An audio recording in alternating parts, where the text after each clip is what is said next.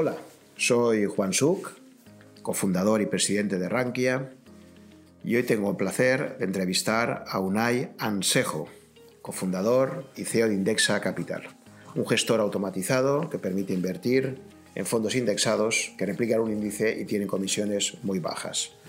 Indexa fue el primer gestor automatizado que hubo en España y actualmente tiene ya más de 190 millones de patrimonio bajo gestión. Eh, además, eh, Unai pues tiene una amplia trayectoria académica, es licenciado en Ciencias Físicas y doctor en Economía por la Universidad del País Vasco, analista financiero certificado CFA y profesor del Máster Interuniversitario en Banca y Finanzas Cuantitativas. En este podcast hablamos sobre diversos temas, entre los que destacaría, por ejemplo, cuáles fueron las primeras inversiones de Unai como particular, cómo influyó su paso por Itzarri EPSV en su descubrimiento de la inversión indexada, cómo se crea el proyecto de Indexa Capital en 2015, cuáles son las principales variables que explican la rentabilidad de los fondos de inversión a largo plazo, su opinión sobre los fondos Smart Beta, o, por ejemplo, por qué no le gusta el oro para invertir. Estos y otros muchos más temas los abordamos en esta interesante entrevista que espero que disfrutéis. Así que ya, sin más preámbulos, os doy paso a la entrevista con Unai. Sí, Unai, buenas tardes, gracias por estar con Rankia. Hola, buenas tardes Juan, encantado de estar con vosotros. Muy bien. Y nada, vamos a empezar primero, pues eh, cuéntanos un poquito cómo es eh, tu llegada al mundo de la inversión, porque si no tengo mal entendido, eres licenciado en ciencias físicas. Entonces, ¿qué hace un físico? ¿En qué momento de su vida decide meterse en el mundo financiero? Pues, pues sí, la verdad es que eh, cuando estaba estudiando ciencias físicas, os podéis imaginar, ¿no? Y metidos en el, en el, mundo de los fotones y los fonones. la verdad es que no podía ni imaginarme que iba a acabar haciendo metido en el mundo de la inversión. Lo cierto es que una, una vez pasados los años ves que hay muchísima gente que ha estudiado ciencias físicas o matemáticas o ingeniería que está metido en el mundo de la, de la inversión. Entonces, mi caso, eh, mi caso fue casi un poquito por casualidad. Yo, yo cuando acabé la carrera, eh, pues todo me llevaba a hacer un doctorado en, en física. ¿no? Al final es el paso natural cuando has hecho la, una carrera tan vocacional. Entonces, yo decidí tomar un poco de distancia y y conocer un poco qué había ahí fuera, ¿no? fuera, de la, fuera de la universidad. Y, y, bueno, pues acabé en una de estas, cuando no sabes muy bien qué hacer, pues acabas en una de estas grandes consultoras como Accenture y, y, entré a trabajar ahí y caí en un proyecto de, de banca. Caí en, estuve haciendo programas para la mesa de tesorería del BVA. Entonces ahí estuve unos cuantos meses, un poco más de un año, descubrí que me gustaba el mundo de las finanzas, porque pues traía todo swaps, derivados, eh, depósitos, y vi que hay un, alguien con, con capacidades analíticas, pues podía, podía añadir valor. Entonces, bueno, pues eh, vi cuáles eran las opciones que tenía um, y decidí, me puse a buscar en internet a ver qué opciones había de formación más o menos reglada sobre las finanzas. Descubrí el, un máster interuniversitario, eh, en aquella época era doctorado interuniversitario, uh -huh. de finanzas cuantitativas, hablé con los organizadores y me gustaron los contenidos. Todo esto en Bilbao, ¿no? Estabas, estabas en... Esto, en, en Accenture estaba yo en Madrid. Ah, estabas en Madrid. Trabajando en Madrid, sí. Vale. Y, y, luego el doctorado interuniversitario es el primer año se da en Bilbao y el segundo es en Madrid. Uh -huh. Entonces, pues, eh, pues nada, volví otra vez a Bilbao a empezar este, este doctorado. Me, me, me, gustó mucho lo que vi, ¿no? Mucho modelo, eh, muchas matemáticas, ¿no? Yo que venía de, que venía de ahí. Uh -huh. eh, rápidamente empecé a... En, en, son dos años de, de, de, formación y luego el doctorado. ¿no? Entonces, eh, en el verano del primer año, el segundo año, yo empecé a hacer prácticas en una banca privada en Bilbao, en Consulnor. Y ahí pues conocí más de primera mano cómo funcionaba eh, de verdad ¿no? el, el mundo de, de, una gestora de patrimonios, en este caso de, de patrimonios elevados, ¿no? una banca privada. Y ahí fue el primer choque ¿no? entre todo lo que había en la academia y luego lo que realmente se utilizaba en, en, en la realidad. ¿no? Bueno, fue el primer contacto, ya acabé el doctorado, estuve, estuve fuera, me fui a Canadá, me fui a Holanda a hacer parte de doctorado, volví, lo acabé y, y el paso natural pues, fue ponerme a trabajar en Cosonor, que ya me conocían, y inicialmente estuve haciendo uh, pues mucho apoyo, apoyo de matemáticas financieras, ¿no? valoración de derivados, eh, análisis de riesgos, eh, medición de riesgos de las carteras, etc. Rápidamente pasé a gestión, gestión de, de fondos de inversión, de renta fija, eh, y luego también hacía toda la parte de derivados, de cobertura de derivados y demás. Y, y, bueno, pues ya conocí ya pues, eh, el, el, mundo de la, de, de, la inversión y luego ya ahí continué, ¿no? Entonces esa fue mi, mi forma de... ¿Y esto en qué, qué años estamos hablando? ¿Esto cuándo fue? Entonces, el, la carrera la, la acabé en 2001. Ajá. El, luego estuve eh, con, el, con el... Vamos, hasta 2002 estuve en Accenture, un poquito más. Eh, luego ya empecé el, doctorado de finanzas cuantitativas. Ahí estuve pues, tres años y medio. Ya me puse a trabajar en Consulnor. Eh, hasta 2010. Estuve trabajando en Consulnor 2010. La tesis la defendí yo creo que fue en 2006, 2007, por ahí. Por aquella época entonces ya, claro, es que siendo físico y estudiando todo esto, Supongo que una gestora como Renaissance, por ejemplo, para ti sería como, no sé si llegaste a... Sí, sí, sí. Claro, porque ahí ya, ya sabes que Jim Simmons, ¿no? catedrático de matemáticas, había montado esa mítica, por cierto, la semana pasada sacamos un excelente artículo en Rankia sobre ellos y nos lo habían visitado recientemente. Me imagino que, dado tu background técnico, eh, digamos que aquí a esas alturas ya, cuando en 2001 ya es muy conocida, supongo que, que, que era a lo mejor una de las aspirantes. En aquella época realmente, por lo que tú conociste, había muchas eh, muchos hedge funds buscando quants eh, de tu perfil, etc. Supongo, cuéntame por qué no acabas teniendo un poco más este Mm. perfil de empresas, ¿no? Bueno, yo, yo tengo que decir que, que, he ido conociendo el mundo de la inversión desde, desde dentro y poco a poco. ¿eh? Yo no, uh -huh. ni, ni, ni, familiarmente, ni, ni, ni, por mis contactos, nunca había tenido contacto con el, con el uh -huh. mundo, mundo, mundo, financiero y lo fui conociendo pues, en mi, a través de mi carrera profesional.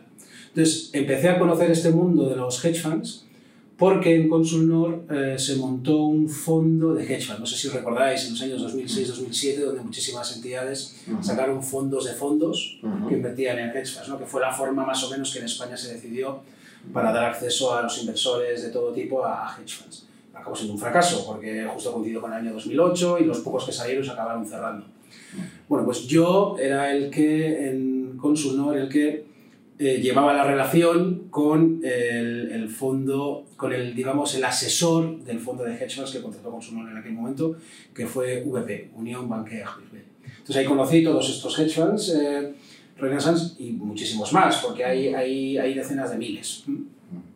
Entonces sí, ahí, ahí empecé a, conocer el, el, el, concepto de, de, de Quant, eh, y la actividad de este tipo de gestores, y yo pues era joven, ¿no? Entonces eh, yo veía, veía ahí opciones de, de además, pues, a mí me gusta mucho, ¿no? El hacer cuentas y modelos y demás. Y entonces, pues en, por allí, por el año 2008-2009, eh, me puse a... ya tenía, tenía ganas de cambiar, ¿no? de, de, de salir de, la banca privada y, y me puse a, a, mirar opciones. Entonces, eh, sí, eché en muchísimos sitios. Fue mal timing, ¿eh? porque no sé si recordáis, en 2008-2009 eh, lo único que se hacía era despedir gente del sector financiero, no, no, no se contrataba. Así que eh, no, no, tuve mucho éxito en esa búsqueda y, y, tampoco pude llegar a conocer mucho más cómo, cómo se gestionaba. Lo que sí tuve experiencia eh, a través de, de, este asesoramiento, a, vamos, este fondo de hedge funds en el que, se, que invertía Consulnor, que eh, cuando el comportamiento que tuvieron los, los hedge funds en el año 2008, que fue el que, tocó, el que me tocó a mí vivir, porque el fondo se lanzó a primeros de 2008 ¿eh? y se cerró en diciembre de 2008. O sea, ya... Entonces, este, este, fue mi, tras dos años ¿no? de, de, de, preparativos y papeleos y demás, vamos, este es el que, en el que andaba yo, pero vamos, que todos los fondos de hedge funds que hubo en esa época tuvieron un comportamiento básicamente equivalente. Entonces, pues que pues no, eh, no consiguieron eh, obtener el rendimiento ni el comportamiento que se había esperado de ellos. ¿no? al final, en el mundo de los hedge funds, lo que, lo que se vende siempre es descorrelación con respecto a los mercados, o sea, rentabilidades positivas más o menos independientemente de la evolución del mercado. Y mi experiencia directa con ella fue que, que no, ¿no? Entonces, eh, bueno, pues ese fue el, el, el, mi punto de contacto con este mundo. ¿Mm? Sí, los fondos cuantitativos al final depende de los modelos y también sobre todo depende muchísimo de la capacidad computacional. O sea, hay toda una competencia también a ver quién tiene la capacidad de procesamiento, pero bueno, efectivamente, es un mundo en el cual tú al final... Otra cosa que me llama la atención es que al final la física y las ciencias sociales como la economía son dos campos tan diferentes, es decir, que cuando tú vienes de un campo físico donde todo está relativamente, bueno, entonces la física cuántica también, ahí podemos hablar mucho, ¿no? Sí, pero que ese salto de, del mundo de la física a un mundo como el de la ciencia económica, la ciencia social, con, con la complejidad de, de, un sistema. No sé, ¿cómo, cómo, cómo hacer ese, ese, cambio? Es decir, porque ahí, a lo mejor esos sesgos que traes de la física, eh, ¿saber hacer el cambio de chip para adaptarte a, al nuevo entorno o crees que al final vienes muy marcado ya por tu formación física? Mira, yo ahora soy profesor en el, en el máster, eh, el doctorado que en su día hice, ¿no? de finanzas cuantitativas. Entonces, veo los sesgos que yo tuve en su momento y veo los sesgos con los que llegan los nuevos alumnos de matemáticas y, física. Entonces, claro, tú como, cuando llegas como físico, tú crees que los modelos, es una aproximación a la realidad, pero es una aproximación que si repites el experimento te va a salir lo mismo. O sea, tú un experimento lo haces ahora y mañana y después, y haces un modelo, y haces un modelo para siempre. Ya está. O sea, si, si tú haces un modelo de la gravedad, podrá ser más o menos fino, pero va a ser más o menos fino igual siempre. ¿no? Y das el salto a las ciencias sociales, las matematizas mucho porque están muy matematizadas ¿eh? y asumes que como hay un sistema matemático muy potente por detrás, que el comportamiento va a ser el mismo. Y esto es, esto es un error. Al final, las, eh, y, ahora como profesor lo intento transmitir, eh, porque es así. O sea, tú al final, da igual la ciencia social que sea, tú, tú estás modelizando comportamientos de personas. Y esto, pues las modas son, son modas, eh, eh, los sesgos de las personas son sesgos y eh, van, van y vienen. Y, y, muchas veces los modelos que haces valen para esa época concreta, para esa geografía concreta. Si, si cambias de geografía o cambias de época, quizás no valgan. ¿no? Y esto, esto es algo que a mí me costó mucho, me costó mucho aceptar en el primer momento, porque tú, pues, claro, creías que ibas a hacer tus modelitos y para de la inversión te iban a valer, y esto pues no funciona así. ¿eh? En el mundo de la inversión eh, no, no, funciona para nada así. ¿no? Al final tú eh, no, tienes que tener muy en cuenta que cualquier modelo que uses en ciencias sociales es una aproximación, en el mejor de los casos, y además temporal. Entonces, eh, ¿no? eso es un cambio muy importante y yo ahora quizá me ido un poquito más hacia, hacia, el, otro, hacia el otro lado. ¿no? Antes era un confiado absoluto de los modelos y ahora soy un escéptico generalizado de los modelos, ¿no? de, de, los modelos de ciencias sociales. Entonces, eh, siempre, yo creo que cualquier modelo de ciencias sociales tienes que tomarlo con un sano, uh -huh. con un sano. Y, y, ese marco intelectual que te vas formando, al final, eh, una forma de aprender es a base de, de golpes. ¿no? Uh -huh. eh, entonces, tu, tu, tu, trayectoria como inversor particular, no sé si tú empezaste a invertir pronto, realmente ha sido algo así, porque al final de uno aprende, siempre se ha dicho que la mejor universidad es, es la bolsa, que todo el mundo ha empezado y acaba -huh. perdiendo dinero, y es una forma también que tienes de despertar muy rápido, ¿no? Por lo otro, pues al final estás en un mundo muy académico, muy intelectual, pero al final cuando tú ya pones pasta realmente en juego, es cuando ya dices, oye, a ver qué pasa con mi dinero, ¿no? Entonces, ¿cuál, ¿me puedes comentar un poquito cuáles fueron tus primeras inversiones, si cometiste errores de inversión, cómo, cómo empezaste el mundo, o sea, a nivel particular tuyo, ¿no? A nivel particular. Pues eh, yo inicialmente, eh, las primeras inversiones que hice fue, yo creo que he cometido, pues no sé si todos, pero muchos errores ¿no? en, el, en, el, mundo de la inversión. Entonces empecé con algo que no había que hacer. Pues eh, joven me junté con un, un, cuanto de dinero, ¿no? Y, y, decidí, cuando estaba trabajando en Consulor, pues decidí comprar unas cuantas acciones.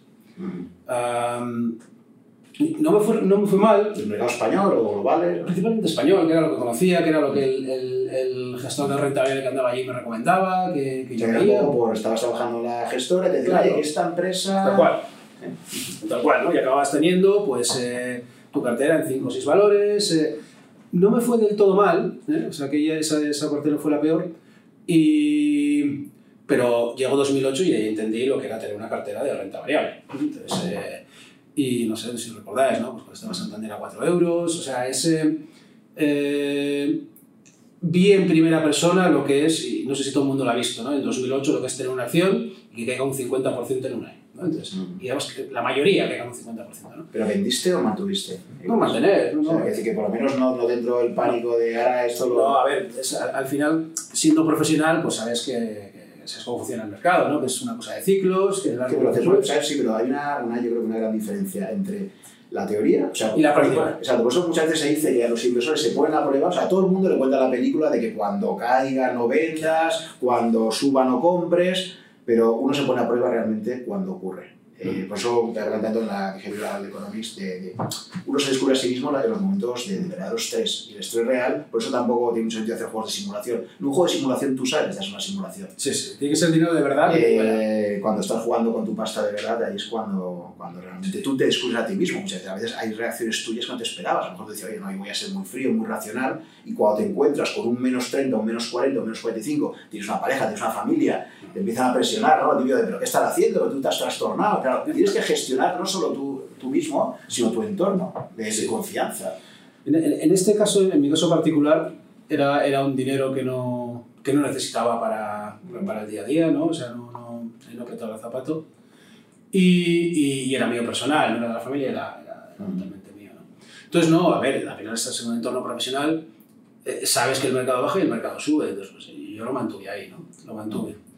Y además de eso, el fondo que lo que os comentaba, ¿no? tenía esta relación con los fondos de hedge funds y yo mismo fui inversor en un fondo de hedge fund. Eh, ¿no? pues, eh, put your money where, where your mouth is. Mm. Entonces eh, también viví aquella caída, ¿no? Y, y bueno, pues aquello, aquello se recuperó y, y, en un momento dado decidí comprar una casa. Así que nada, coincidió que fue en 2010, que fue cuando la cosa se había recuperado, deshice todo aquello y, y, y compré la vivienda, ¿no? O sea que mi experiencia como inicialmente como inversor, pues pues te ha ido bien. Tuvo sus altibajos. Porque en 2010 para comprar vivienda era un gran momento, ¿no? o sea que has tenido ahí un, Entonces, no, has tenido un market timing bueno. Pues también coincidió, porque al final depende un poco, o sea, hay inversión y mucho de suerte, ¿no? Uh -huh. Y... Entonces nada, luego ya en el siguiente paso ya que di, ahí sí que sí, ya empecé, de ahí eh, aprendí varias cosas, ¿no?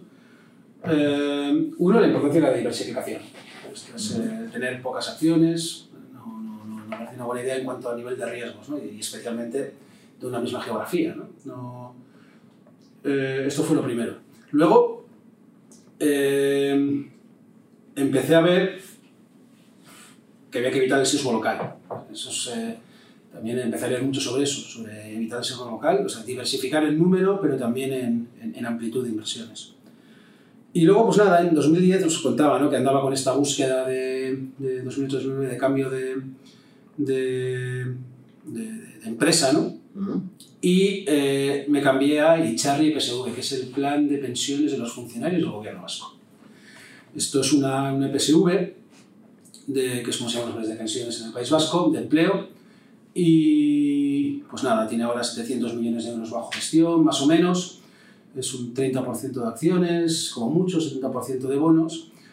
Y la principal diferencia de esta entidad con respecto a la banca privada en la que había estado anteriormente era que el único objetivo y la fijación de, todo el equipo gestor que estaba allí era, por un lado, reducción de costes al máximo. ¿Por qué? Pues porque al final eh, en estos planes de empleo no hay accionistas a los que remunerar, con lo cual lo único que quieres es dar el máxima, máxima rentabilidad a socios, o sea, total alineación con, con clientes total, con socios.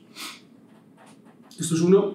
Y dos, realmente conocer lo que es invertir a largo plazo. ¿no? Porque en un plan de pensiones de empleo, donde tú te empieza a aportar la empresa con 30 años y no puedes rescatarlo hasta que te jubilas, uh -huh. de media tienes a los, a los socios invertidos 25 años, sí o sí. No, no, no, hay forma de. No hay forma de que sea de otra manera, ¿no?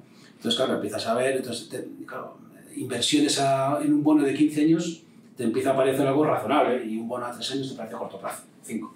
¿no? Entonces, eh, y, y, de esas dos maneras empecé a ver cómo en, en, en este mundo ¿no? de las EPSVs de empleo, ya metiéndome más, ¿no? empecé a ver que la rentabilidad que se obtenía en estas, eh, en estas entidades eran sensiblemente superiores a las que se obtenían en las EPSVs y planes de pensiones individuales. Pero sensiblemente entre un 3 y un 4% más cada año, para el mismo nivel de riesgo, para la misma categoría de inversión nada, ¿no? Pues empecé a investigar, o sea, ¿por qué podía ser así? Joder, y me di cuenta que, o sea, primero, que no es que Icharri fuera especialmente bien, es que otras EPSVs de empleo, Geroa, el Carquidecha, Lagunaro, todas aquellas de, esa, de aquella zona, tenían rentabilidades relativamente similares y muy, muy superiores a las individuales. Digo, bueno, pues que aquí todo el mundo es un genio gestionando, o, o no, es que hay otras cosas, ¿no? Nada, de donde descubrí la importancia de, la, de, de reducir comisiones, que es muchísimo más importante de lo que la gente cree muchísimo más. Es que cuando lo pones en porcentaje y dices, no, una comisión de un 2, un 3%, no parece tanto, pero es que luego lo acumulas durante un montón de años y es una barbaridad.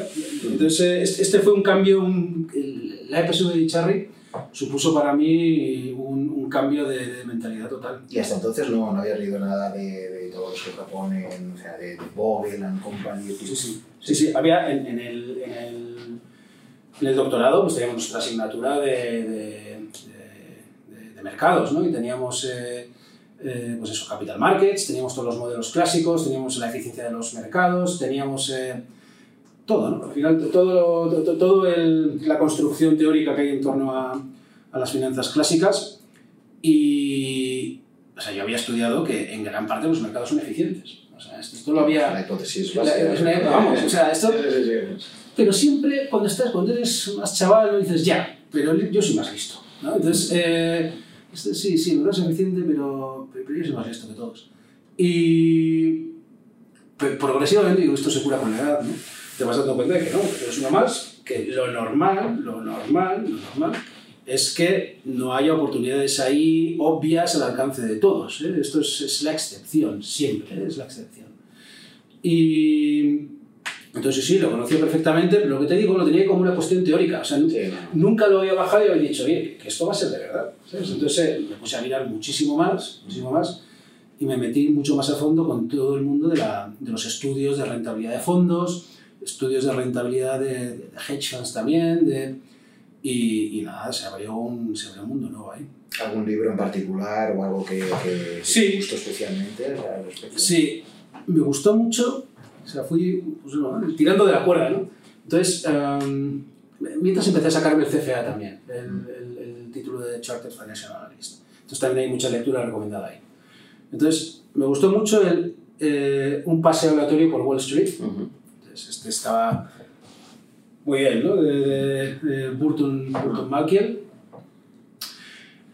Y luego me empecé a leer contestaciones a este libro. Entonces, eh, por ejemplo, hay unos profesores de Chicago que dicen eh, un paseo no tan aleatorio por, por Wall Street. ¿no? Eh. Non-random walk down Wall Street. Eh, de Law, de Andrew Law. Y pues, viendo cuáles eran las réplicas, ¿no? Pues hablaban, por ejemplo, de, bueno, a ver, hay algunos casos donde, por ejemplo, hay un efecto viernes. Todos estos efectos ¿no? que tradicionalmente se han, se han, ido, se han ido saliendo en la, en la literatura, ¿no? Entonces, eh, ellos respondían y luego en el siguiente, la siguiente edición que sacaba Burton Malkiel, pues les contestaba, ¿no? Entonces, eh, la verdad es que fue, fue un- un- una lectura muy, muy entretenida, verla así en, en- en secuencia. Ujú. Entonces, estos dos están muy bien. Y Aunque el otro sea la réplica, o sea, que tú recomiendas leer eh, Sí. las, las dos, como la... yo recomiendo, como todo en la vida, o sea, esto no hay que ser... eh, no, pero puestos a seleccionar, sí que, que me gustaría que sugirieras lecturas que para ti te parecen fundamentales para formarte un adecuado marco para invertir, ¿sabes? Y, y este sería una referencia, ¿no? Esta claramente. Luego, leí también eh, eh, Navigating, the- o sea, Navegando el ruido de Bernstein. Este me, me gustó mucho en su día. Ah, me gustó mucho el, el libro de. de. mm, el, ge- el gestor de Oak Tree Capital, ah, De Howard Marks. Howard Marks. El libro, este tiene uno de. em, De Most Important, de Most Important sí, la cosa más importante, sí. Curioso, ¿eh? Este te cojo la vez porque sabes que este es muy recomendado por los gestores varios. Sí, sí, sí, sí, sí, pero. Howard Marks es el que Warren Buffett dice que cada vez que envía una memo, que por cierto la envió ayer, yo estoy suscrito a su newsletter, me llegó ayer, eh, Warren Buffett dice que siempre que envía Howard Marks una memo es lo primero que le sería cuando ve el, el mail que ha entrado. O sea, que quiero- O sea, yo. Ahora saca, ahora saca otro nuevo que se llama Mastering de, de Business Cycle, creo decir. Sí, este no lo he, este no lo he leído. Entonces, yo creo que esos tres A mí me sorprende mucho lo de Howard Marks, es curioso. Sí, no, no, es, es un... Tiene, tiene un capítulo muy, muy, muy... Me gustó mucho cuando leí en el que habla sobre la, la eficiencia de los mercados. ¿no? Es Ujú. el tercer o cuarto capítulo. En el que básicamente viene a decir que la eficiencia de los mercados es la hipótesis que tienes que considerar por defecto. ¿no? Dice, oye, no, no hay un equilibrio si no asumes que, que- que- los mercados por defecto son, son, son, eh, son perfectos, ¿no? Dice, ahora bien, entonces, voy para casa, ¿no? Dice, hay algunas situaciones en las que pues eh, o bien porque la información eh, no es, no es simétrica o porque hay un acceso privilegiado a cierta información o hay un procesamiento especial de esa información, pues que hay algunos gestores que pueden tener un, valor añadido. Entonces, esto a mí me marcó mucho porque marcó mi, finalmente acabó de, de, cimentar cómo, cómo, veo el, mundo de las inversiones. Y es, al final, son, es hay que tener dos cosas en cuenta, yo creo. La primera es que hay decenas de miles o cientos de miles de, fondos con sus gestores, donde yo no he conocido uno que me diga soy muy malo gestionando. normalmente, si tú les preguntas, todos te van a decir que son capaces de generar un alfa, eh, que van a tener buenísima rentabilidad. Entonces, uno, saber que el mundo de la inversión en fondos habla siempre de grandes números. Tienes que verlo siempre con una mentalidad de grandes números y estadista. Esta es una. Y luego dos, que para que yo me crea que tú tienes un ángulo especial a la hora de invertir y que eso va a generar un alfa especial, tienes que explicarme bien qué capacidad tienes tú que no tienen el resto. Y tiene que ser dos cosas muy claras. Es qué información manejas tú que no maneja el resto, o qué tipo de procesamiento de información utilizas tú que no utiliza el resto. Entonces, eh, eh, en Icharri eh, yo estuve recibiendo cientos de gestores. yo, he visto y he escuchado muchas, a muchos gestores contarme porque, porque van a generar alfa, porque creen que, lo van a hacer mejor. Y al final cuando te pones a rascar, te das cuenta que muchas veces la historia que te cuentan los gestores es básicamente la misma. Entonces, se te hace cada vez más difícil, cada vez más difícil, el racionalizar por qué debería invertir con Y o con Z, sin saber los datos de rentabilidad, ¿eh? porque lo que hay que tener en cuenta es que los datos de rentabilidad, si tú miras cientos de miles de fondos, que alguien tenga muy buena rentabilidad es completamente eh, coherente con haber tenido buena suerte. ¿eh? O sea, es, eso es muy interesante. O sea, si tú tienes 10.000 fondos de inversión y asumieras, esto tiene un artículo buenísimo en From My French, Skill or Rack, en el que básicamente lo que dicen es, oye, ¿es compatible el porcentaje de fondos que vemos que lo hacen muy bien con la suerte?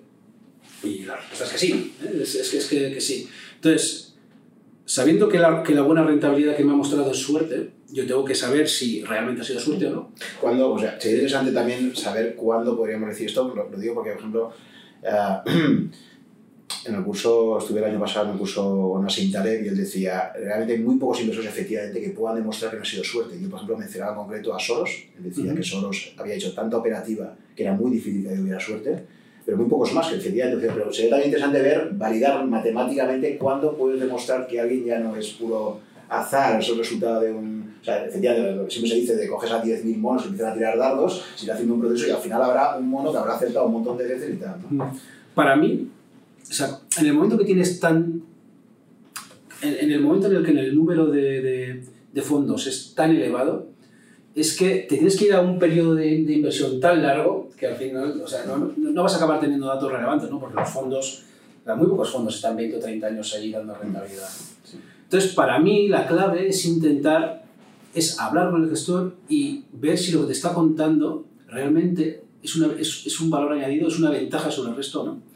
Entonces, vamos a casos concretos, ¿no? Entonces, la información, claramente, si tú tienes una información que yo no tengo, tienes una ventaja sobre mí. Pero esto lo sabemos todos, los mercados cotizados. Claro, principio... Si la tienes, Nada. Mal. Si la, si la tienes probablemente es ilegal. Exacto. ¿no? Entonces, esa ya variable yo por defecto ya la elimino. por ejemplo, el private equity sí que podría tener, ese sí que podría estar gestionando unas ineficiencias que... O, o lo que comentaba Howard Marks. Howard Marks hacía muchísimos, eh, originaba préstamos. O sea, él es el que iba a las empresas a ofrecerles un préstamo que originaba él y donde él negociaba mano a mano con, con, el, con el gestor de la empresa, que igual ni siquiera iba a preguntar precios eh, para comparar el en el momento en el que tú estás haciendo un negocio donde es de carácter privado y donde la información no fluye como debiera, eh, fluir, ahí sí que sí, claro que sí, puede haber ventajas, ventajas competitivas y yo me las puedo creer. Hay siempre lo que habrá que preguntar entonces, pero ¿cuánto te cuesta tener estas ventajas competitivas? ¿Me vas a traspasar a mí el coste? Sí. ¿Después de costes me va a seguir siendo razonable o no? es otra cosa, ¿no? Pero en general, los, los, gestores de fondos de acciones tradicionales te van a contar básicamente dos cosas. Uno, tengo un gran equipo de análisis que, que está, en el, que está en el field, está ahí, eh, y, y, nada, que tiene acceso directo al equipo gestor. Eh, eh, si, si, es un gestor válido, te dirá que está buscando empresas infravaloradas porque hay muy poca gente que mira eh, pero están cotizadas, son empresas cotizadas y la información básicamente es relativamente pública. ¿no? Entonces, mi experiencia es que mm, en mercados cotizados eh, y donde la información es pública e instantánea a todos, a mí todavía me tienen que convencer, cuando pongo a dos, yo creo que lo ha hecho fantásticamente bien, yo creo que lo ha hecho fantásticamente mal, eh, es que la historia que te van a contar es la misma, exactamente la misma.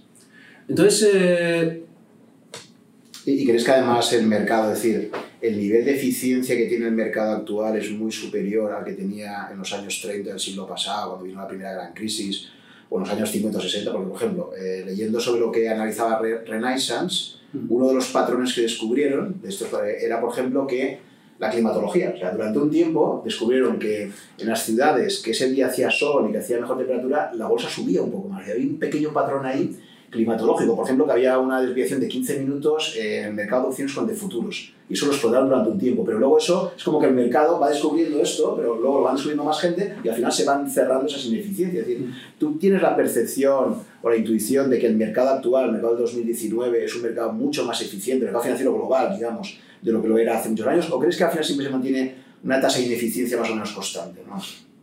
A ver, es difícil ¿eh? saber No, yo, yo, yo, yo, te digo mi intuición, ¿no? O sea, yo, yo ahora yo sé que cientos de miles de personas, de analistas, tienen exactamente al mismo tiempo, en tiempo real, la publicación de los resultados de las empresas. Se publican en el mismo momento en Bloomberg. Entonces tienes un analista, tú estás ahí, y además te dicen, oye, que va a ser a las 30, a las 13 y 30 minutos. Entonces, es que es exactamente al mismo momento, ¿no? Entonces, ¿esto antes de los años 30 existiría? Pues seguramente no, seguramente sería o bien que se comunicara, no, no, desconozco, ¿no? pero seguramente no sería tan eficiente como ahora. O sea, tú ahora ya en, en, ese mismo momento tienes ya todo categorizado, puedes hacer un análisis, puedes hacer el desglose de todos los datos. Esto claramente, pues yo creo que es algo que ocurre ahora y no, no, no, no pasaba antes. Eh, cosas que pasaban antes, esto tú eres de Valencia, ¿no? Entonces, eh, antes eh, eh, me contaban, ¿no? Cuando eh, estaban las cuatro bolsas, ¿no? Bilbao, Barcelona, Madrid. Sí, claro, ahí había ineficiencias también, ¿no? no había conexión perfecta entre las diferentes bolsas, igual se estaba BBVA en Bilbao cotizando yo que sé, a 12, bueno, a 1.200 pesetas, ¿no? Porque entonces, y en otro a 1.100 y pico, ¿no? Entonces, pues también se ha parecido. O sea, al, al, final, en cuanto... Si el mercado pasa a ser electrónico, ¿no? De tal forma que la información también fluye de manera generalizada. Y la información de las empresas pasa también a estar eh, eh, digitalizada y, y enviada de forma pública, se reducen mucho las opciones, muchísimo bueno, todos conocemos las historias de los agentes de, de cambio y bolsa, ¿no? De, como en los años 80 y 70, pues que la, informa, la información era como era, ¿no? Pero bueno, claro, la ley de mercado valores pues vino a poner orden en todas esas cosas, ¿no? Entonces, yo intuyo que cada vez es más difícil eh, eh, intentar sacar una ventaja sobre, sobre los demás. ¿eh? Y que cuando se consigue muchas veces es ilegal. Muy bien, pues eh, coméntanos cuando, o sea, tu, tu evolución profesional, entonces estabas aquí y al final cómo acabas, cómo acabas en el proyecto de Indensa. Bueno, sí, pues ahí el, pues nada, ¿no? en, en Icharri lo que os contaba, ¿no? estaba pensando, me di cuenta de la importancia del tema de, la, de las comisiones, fui formando esta, este, esta, esta, sólida convicción en que reducir comisiones es lo mejor que puedes hacer para un cliente diversificarlo mucho. Es que es, lo, es realmente el único dato que tienes de partida claro. Es decir, lo único sí. que tú puedes saber de una inversión es lo que te va a costar. Es el único dato cierto. Y obviamente, Ceteris Paribus, cuanto menos pagues por algo, pues ya tienes una rentabilidad por ahí. Y fíjate, pero es Ceteris Paribus. O sea, yo, yo esta discusión la tengo con, con, con, con, muchísima gente, ¿no? Entonces, claramente la gente me dice, hombre, claro, si es el mismo gestor, es mucho mejor que te cobre menos. Lo que pasa, dice, claro, lo que pasa es que los buenos cobrarán más. Entonces, eh, eso que me dices tú, que menos costes, más rentabilidad, no es cierto, ¿no? Es que no es así. O sea, si tú coges una base de datos de datos de rentabilidad de fondos de 10, 15 años, y lo hemos hecho nosotros, pero lo ha hecho Morningstar, lo ha hecho Spiva con el análisis de Index versus Active eh, Analysis, demuestran que de todas las variables que tú podrías medir o, analizar para ver cuál va a ser la rentabilidad a largo plazo de un fondo, la única variable explicativa consistente, es decir, que tiene una estadística, ¿no? una variable significativa, es el nivel de comisiones. Es, lo demás, bueno, bueno miento, y, y, y, la clase de activos, o sea, no, es lo mismo estar en renta, pero dentro de los fondos de renta variable, de manera estadística, lo único que dice, no, es que cuanto más pagues, peor. Entonces, eh, por eso, a, como respuesta a los que digan, no, no, es que menos cosas no es más rentable. Así. Y entonces, esto lo vi en, en Icharri, con menos costes, y pensando sobre cómo generalizarlo. ¿no? Entonces, pues ya empecé a investigar. ¿no? Ya cuando empiezas a tener esta idea, y además ves como en, en España, eso lo, lo, conocemos todos, ¿no? la gran mayoría de los inversores están en, en fondos eh, distribuidos por bancos, con comisiones básicamente el máximo legal, o sea, siempre, están, siempre están ahí. Dije, bueno, pues aquí hay hueco para una oferta de fondos indexados, que además yo conocía banca privada y las bancas privadas tampoco estaban contando esto, ¿no? estaban en productos de ya no tanto locales y más extranjeras, ¿no? gestoras eh, extranjeras, pero como cobraban retrocesiones, pues también estaban en, en, en fondos con, con márgenes, eh, con comisiones elevadas. Entonces vi que nadie estaba haciendo esto y me puse a pensar sobre cómo se podía generalizar para. Y nada, pues lo mejor que puedes hacer en estos casos es mirar qué está viendo en Estados Unidos, a ver, a ver qué, qué, hay por ahí, porque siempre hay buenas ideas. Y suelen ir, ¿no? suelen ir ¿cuántos años van por delante? Sí, ¿no? sí, mínimo cinco. Mínimo ¿Cinco, cinco. tanto? Sí, sí, mínimo cinco. Sí, sí, ahí empezaron, los gestores automatizados empezaron en 2008-2009. Y el primero, y Indexa, que fue el primero en España, fue, eh, nació en diciembre de 2015, o sea, sí, pues 6-7 años. Entonces, eh, pues nada, vi, vi, dos tipos de empresas que me gustaron mucho. Una que era, allí se llamaba Mint, que ahora en España es Fintonic, uh -huh. es el, el, Fintonic aquí. Uh -huh. y, y, la otra que vi que me gustó mucho pues fue Wealthfront, que era eh, un, eh, un gestor automatizado. Uh -huh. y, y, nada, me encantó. O sea, cuando lo vi dije que qué buena idea, ¿no? Es eh, hacer carteras de fondos indexados con comisiones más bajas y ahora es posible, porque si en vez de en 2015 lo hubiéramos hecho en 2005, en España no había fondos comercializados de indexados de bajos costos, ¿no? pero en esa época ya empezaba a verlos, en 2014-2013.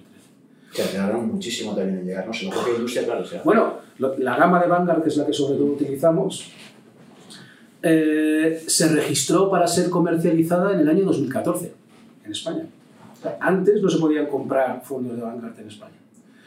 ¿Por qué? Porque a Vanguard le daba igual. O sea, Vanguard es un monstruo que está creciendo de manera.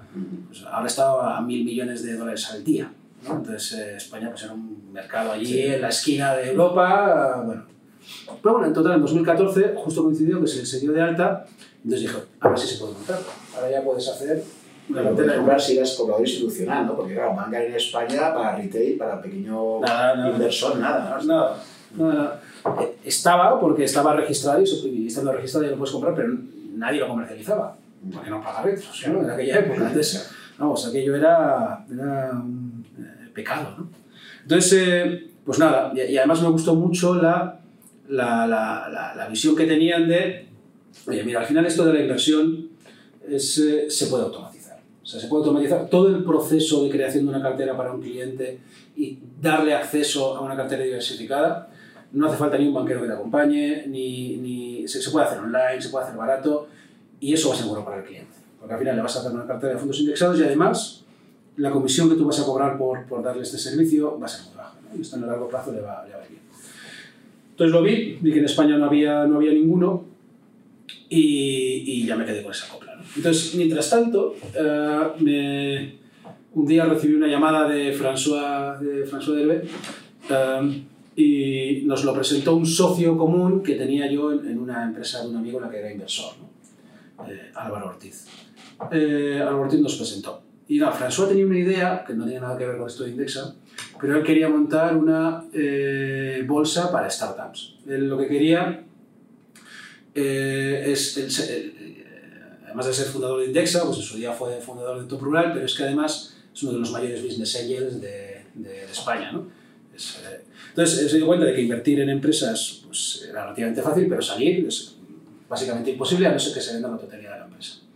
Entonces él quería montar una empresa de este estilo y decía, a ver, yo soy de startups, pero no sé de mercados financieros. Entonces eh, quería buscar un socio y este Álvaro nos puso en contacto y dijo, oye, mira, hay un tío ahí en Bilbao que, que, le gustan mucho los mercados financieros y además está mirando hacer cosas, ¿no? porque yo ya había comentado que estaba mirando. Total, que nos puso en contacto. Eh, rápidamente nos eh, conectamos. Eh, como queríamos hacer un consejo, buscamos un tercer, un tercer socio y buscamos a Ramón Blanco, que es el tercer cofundador de Indexa, que en su día fue fundador de Selbank. Y, y nada, nos lanzamos a montar inicialmente Big Water Asset Management, Big Water Markets, como se llama al principio que era pues, un mercado secundario para startups. ¿no? Entonces, esto es lo primero que lanzamos. Big Water por el tema de liquidez, ¿no? Exacto, Big Water, my friend. O sea, ya había salido ahí el, anuncio famoso, ¿no? De, sí, sí, ya había salido ya, claro.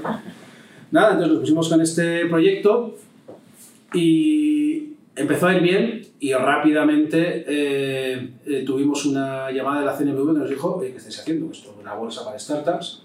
Entonces, pues nada, nos pusimos a hablar con ellos íbamos con una opinión, de, una opinión legal de Baker McKinsey diciendo que aquí era totalmente legal como lo habíamos montado. Pero bueno, vimos que, iba, que aquello se iba a alargar y eternizar. ¿no? Entonces yo les dije, oye, mira, yo tengo este, esta idea en la cabeza de un gestor automatizado, fijaros cómo son. Y dijimos, bueno, ya tenemos montado el equipo, pues vamos a hacer otra empresa. ¿no? Y ahí, nos pusimos a lanzar Indexa Capital. Así que... Muy bien. Pues, eh, pero entonces, claro, entonces entiendo que, que, también por parte de tus otros socios también tenían claro, bueno, si tú tienes una empresa donde la propuesta de valor es eh, comprar una, una, cartera, que la traeremos en ello, de, de fondos mm. indexados, ellos también tienen que haber comprado intelectualmente que su mejor forma de invertir es esa, ¿no? Bueno, a lo mejor ellos pensaban que, no, bueno, oye, yo, me entro, yo invierto aquí, pero, pero yo sigo invirtiendo en gestoras activas, ¿no? No, no, mira, esto es... Eh yo, les conté, ¿no? Les conté el, el, el, caso y, porque yo soy el que, de los tres, el que más viene del mundo de la, de, de la inversión, ¿no? Y es que cuando lo cuentas se vende solo. O sea, al, al final es... Hice, tengo todavía por ahí el, el white paper ¿no? de, de, Indexa, ¿no? en el que les decía, mira, lo importante en la rentabilidad de una cartera es la asignación de activos, es cuánto riesgo asumas a largo plazo. ¿no? Esto es, pues, eh, hay muchísimos artículos ahí que hablan sobre esto. Y luego, en un porcentaje muy pequeñito, es la selección táctica. Y un todavía más pequeño es eh, la selección de activos. ¿no? Entonces, esto por un lado. Luego, hablabas de artículos donde decía que la rentabilidad, todos estos estudios de fondos ¿no? que te comentaba, y luego, y luego pues, explicaba que ahora, ya, ahora sí, sí ya se podía conseguir una cartera de fondos indexados. Entonces, eh, pues eso, François, que en su momento invertía ¿no? con bancas privadas y tal, dijo, ¿qué? ¿Qué? ¿Pero esto cuánto? ¿Las comisiones tal? Y vez dijo, mira, pues... Eh, y él lo primero que hizo fue coger y mover su cartera hacia, hacia fondos indexados o ETFs. Y Ramón ya estaba en ese. O sea, él ya, ya, ya, ya, venía con esto, con esto en mente, ¿no? de, las elevadas comisiones y, de la baja rentabilidad de los fondos de inversión. Entonces, no, ahí rápidamente lo vimos y además eh, un, un, socio estratégico que hemos tenido siempre, ¿no? como eh, socio inversor, Caviedes Partners, que es, uno, es nuestro mayor eh, socio financiero, pues él, nos animó claramente, ¿no? Él también es, también es CFA, eh, Luis Martín Caviedes, y nos dijo, no, no, esto está clarísimo, esto hay que, hay que darle un movimiento a, a este sector y esta oferta es buenísima y las experiencias un poco de Wellfront y, y Betterment también, ¿no? O sea, creo que en Estados Unidos ya había proyectos que, que estaban ya tirando mucho, supongo que eso también nos ayudó, ¿no? La, la altura 2014-2015. Claro.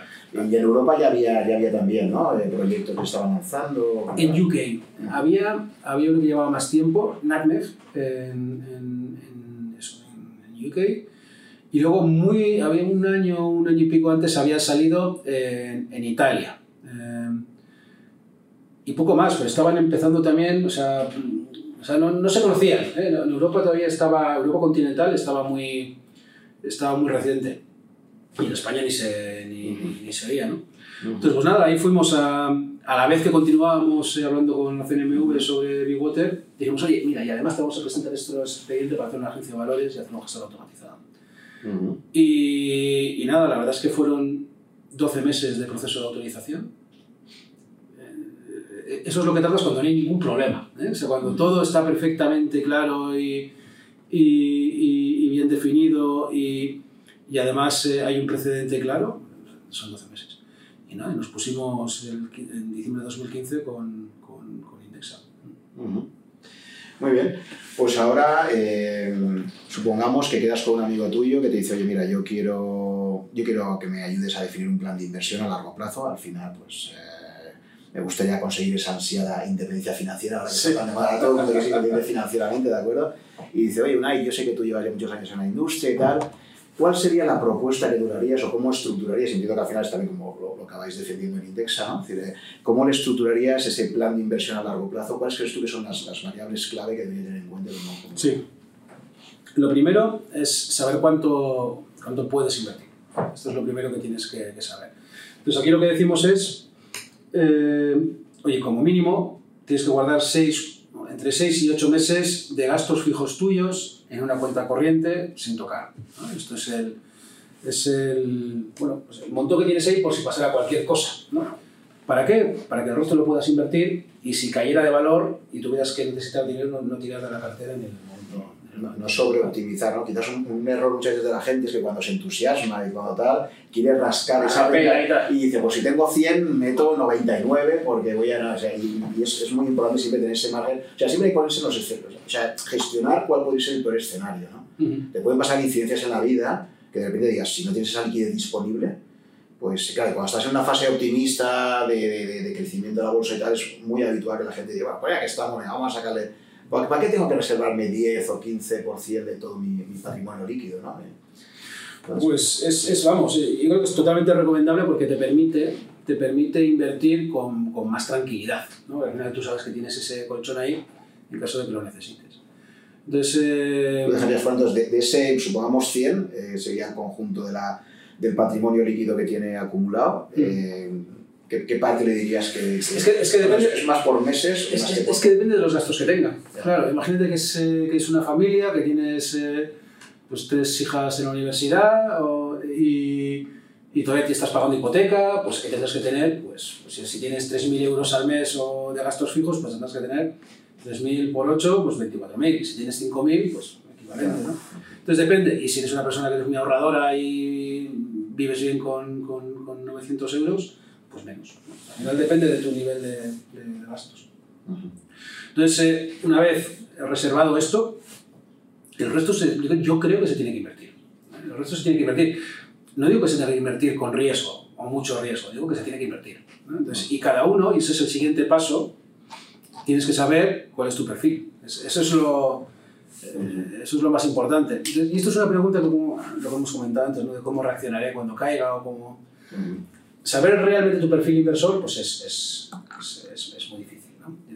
Y además no, no, está nada claro que, un perfil, que el perfil de la gente sea constante, ¿no? sino que quizá... Cambia y bueno, yo ya digo, muchas veces analizamos perfiles individuales, pero hay que pensar que decía la presión social, o sea, cuando tienes a tu pareja, a tus padres, a tus hijos, a, tus, a, tus, amigos que te meten en tú, o sea, y a lo mejor una persona que tenía unas convicciones muy claras, cuando empieza a tener la presión social, te puede acabar haciendo cambiar, ¿no? Mm. vas contra corriente, ¿no? Sí, sí, o tienes bancos americanos eh, quebrando y... Exacto, y, y el, el mundo se acaba y efectivamente, ¿no? Bueno, pues, eh, pues sí, entonces ahí... Eh, pues, al final hay, hay, dos opciones, ¿no? Entonces, o bien hablas con un profesional que te ayude en base a preguntas a, a, a, saber qué nivel de qué perfil de riesgo tienes, alguien con experiencia. Y en Indexa la opción que hemos tomado es un, es un test objetivo para todo el mundo igual, donde la ventaja que tiene es que puedes, puedes ir calibrando cómo perfila la gente en función de las respuestas, ¿no? Y puedes ir luego matizándolo, puedes medirlo, puedes... Pensamos que es, que es la opción más, más, eh, más objetiva. ¿Por qué? Porque cuando te está perfilando un, un, un banquero, es subjetivo, pero es subjetivo para bien o para mal. Al final los banqueros también son personas y no es lo mismo que te perfile alguien en 2008 que que te perfile en el 2011. ¿no? Entonces, al final no, no, no, no, hay ninguna opción perfecta, pero yo sí que creo que la de Indexes por lo menos es más objetiva. Entonces, total, acabas sabiendo cuál es tu perfil inversor. Que al final lo basáis en dos criterios, capacidad de asumir riesgos, que sería lo objetivo, edad que tienes, solvencia, tu nivel de gastos, y luego una tolerancia subjetiva a asumir riesgos. O sea, que había un componente puramente objetivo, ¿no? Sí. Dime la que tienes y te diré si puedes arriesgar más o no. Obviamente, cuanto más joven sea, más recorrido tienes para poder eh, invertir y asumir más riesgos. Cuanto más cerca estés de la jubilación, no te la juegues tanto, ¿no? La fórmula de toda la vida de 100 menos tu edad, ¿no? Como una forma de cuando ya entras sí, en la asignación de activo renta variable, renta fija, sería una, una proxy de esto, ¿no? Y luego la tolerancia subjetiva, que ahí, pues como subjetiva, es muy difícil de medir, ¿no? Eh, que sería, bueno, pues, ¿cómo reaccionarías tú ante una pérdida? Lo, el problema que tiene esta, esta pregunta es lo que decíamos de que tú en el simulador O sea, es como cuando la gente le pregunta, Sí, sí. tú conduces bien, yo conduzco estupendamente, luego te ponen un vídeo conduciendo y un- O sea, entonces ahí, eh, desde mi punto de vista, soy, soy más escéptico hasta qué punto la gente declara realmente su capacidad de asumir pérdida y tal, porque ahí yo creo que es donde, oye, demuestra tu experiencia, ¿cómo reaccionaste ante esto? No me lo cuentes. Yo voy a ver el vídeo de cuando ibas a tirar del trampolín, que tú decías que eras muy chulo y cuando te has visto el trampolín te has acojonado y te has tirado. Tienes razón, tienes razón. Al final, eh, cualquier pregunta ¿no? subjetiva siempre va, a depender de- del momento en el que responde el cliente. Entonces, en, en Indexa, como lo hemos intentado eh, minimizar, es preguntando lo mismo de varias formas distintas. ¿no? Y si hay una discrepancia entre las diferentes respuestas, pues eso automáticamente significa que vas a tener una puntuación menor en tu, en tu tolerancia al riesgo. ¿no? Ah, tenemos ya, o sea, ya, ya hay 7.500 clientes, o sea, tenemos una muestra más o menos, eh, yo, yo- creo que ya es significativa para ver eh, cómo perfilamos a la gente. ¿no? Y además ya, ya hemos tenido, el año 2018, pues acabó con unas pérdidas relativamente fuertes, ¿no? y además se acumularon en noviembre y diciembre. Entonces, eh, una, una lo que queremos con Indexa es, oye, eh, estaremos perfilando bien a los clientes. ¿no? Eso es un- una. Y luego dos, ¿qué pasará cuando hay una caída de bolsa? Los clientes retirarán, se bajarán de nivel de riesgo, estamos... Entienden bien los clientes lo, lo- lo- la propuesta de valor de Indexa. Y la verdad es que nos llevamos una sorpresa muy positiva. En diciembre de 2018, primero, los clientes no bajaron de perfil de riesgo, eh, no retiraron significativamente más que otros meses y además fue el- hasta entonces eh, fue el año de el mes de entradas netas más grande eh, mayores de, de la historia de Indexa. Entonces creemos que eh, los clientes están siendo bien perfilados. Por otro lado, lo que hacemos es todos los años a los clientes les preguntamos, les decimos que vuelvan a responder a las preguntas. Entonces, de esta manera, si alguien ahora es, se siente un poco, un poco peor, un poco mejor, pues cada año tiene la posibilidad de volver a responder. Y si quiere cambiar eh, de perfil cada menos de tres meses, se lo ponemos un poco difícil. ¿No? Le decimos que tiene que enviarnos un email para que se lo habilitemos. ¿Para qué? Para no tener clientes que estén cambiando de perfil continuamente porque eso no es bueno para ellos. Así que, así que eso estábamos, ¿no? Es, es, eh, apartar el dinero, ¿no? Como, ¿qué, qué recomendación hacer? ¿no? Entonces, apartar el dinero de con safety net, ¿no? Red de seguridad, conocer tu perfil inversor y luego, y esto es la gran mayoría, debería estar invertido en un- una cartera de bajo coste y diversificada. La gran mayoría.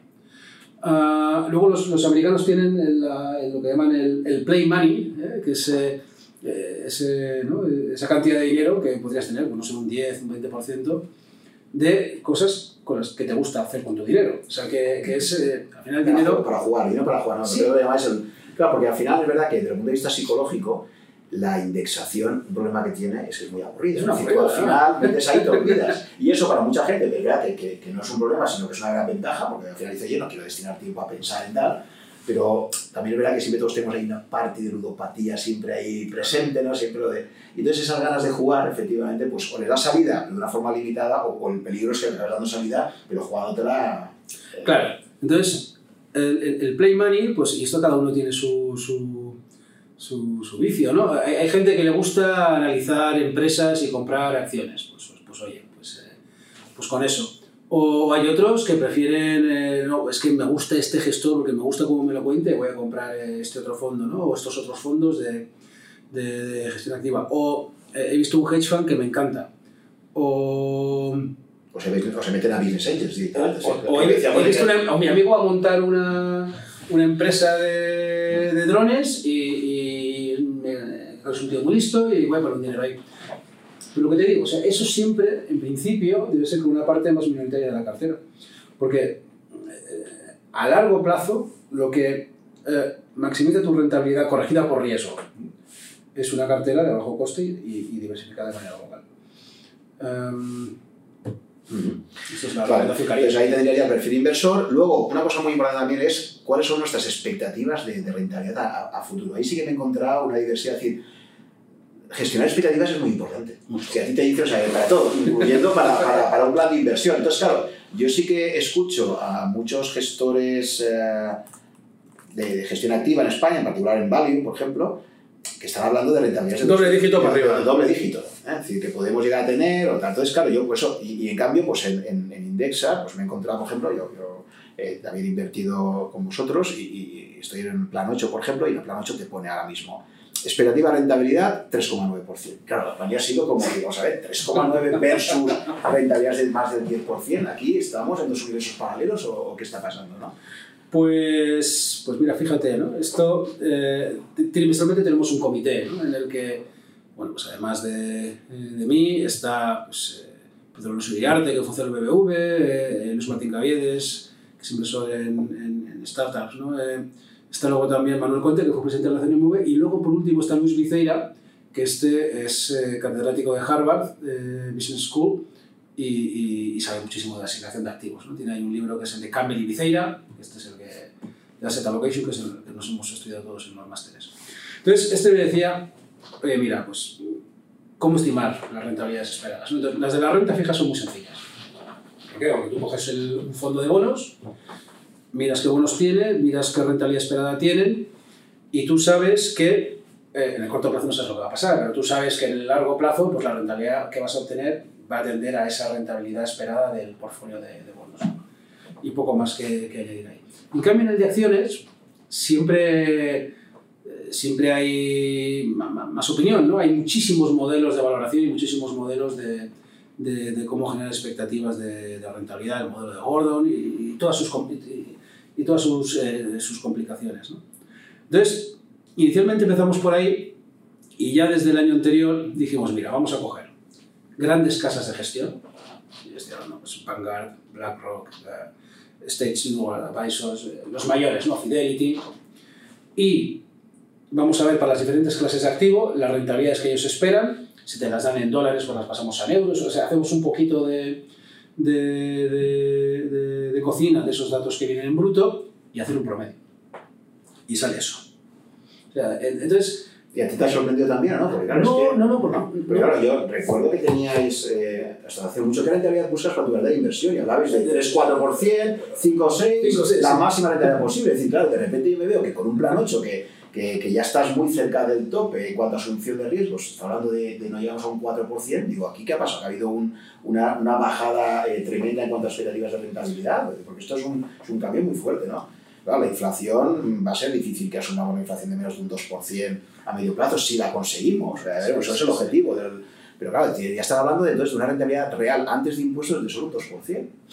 Pues sí, y, y además te, lo que te quiero decir es que esas expectativas de rentabilidad, no, no, te creas que tampoco había muchísima variabilidad entre las diferentes casas.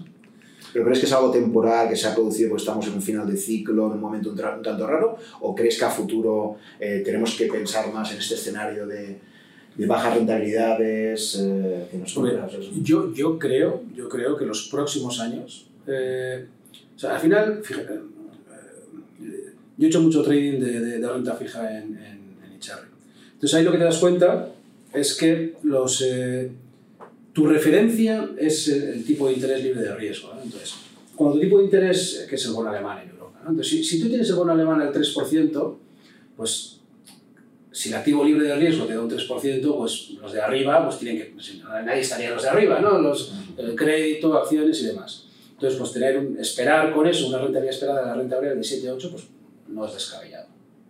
Ahora bien, si la rentabilidad de tu bono alemán es cero negativa, pues eh, haces el mismo cálculo con, más o menos y ya ves que entonces estás igual de bien con un 4% de renta variable. Es exactamente la misma prima por riesgo que tenías en, cuando estaba el bono al 3%. Entonces, ese mismo cálculo que hago yo un poco así eh, eh, a mano alzada, pues es el que con más modelito y más sesudo, pero básicamente muy parecido al análisis hacen el resto de casas. Entonces, lo, yo, cuando alguien me viene diciendo que él en su fondo de rentabilidad va a obtener un rentabilidad de doble dígito a largo plazo, sospecharía. O sea, al final, mm, los mercados son como son, eh, ofrecen la rentabilidad que dan, y si te están diciendo que ellos obtienen doble dígito es porque van a asumir que van a sacar mucho más que el mercado. Y claro, y todos asumen que van a sacar mucho más que el mercado. Y eso pues, no se puede. Entonces, eh, o sea, al final con el tema de las expectativas es mejor dar unas que puedas cumplir eh, que no apuntar muy arriba y luego, y, y, no, no, no llegar a esas expectativas.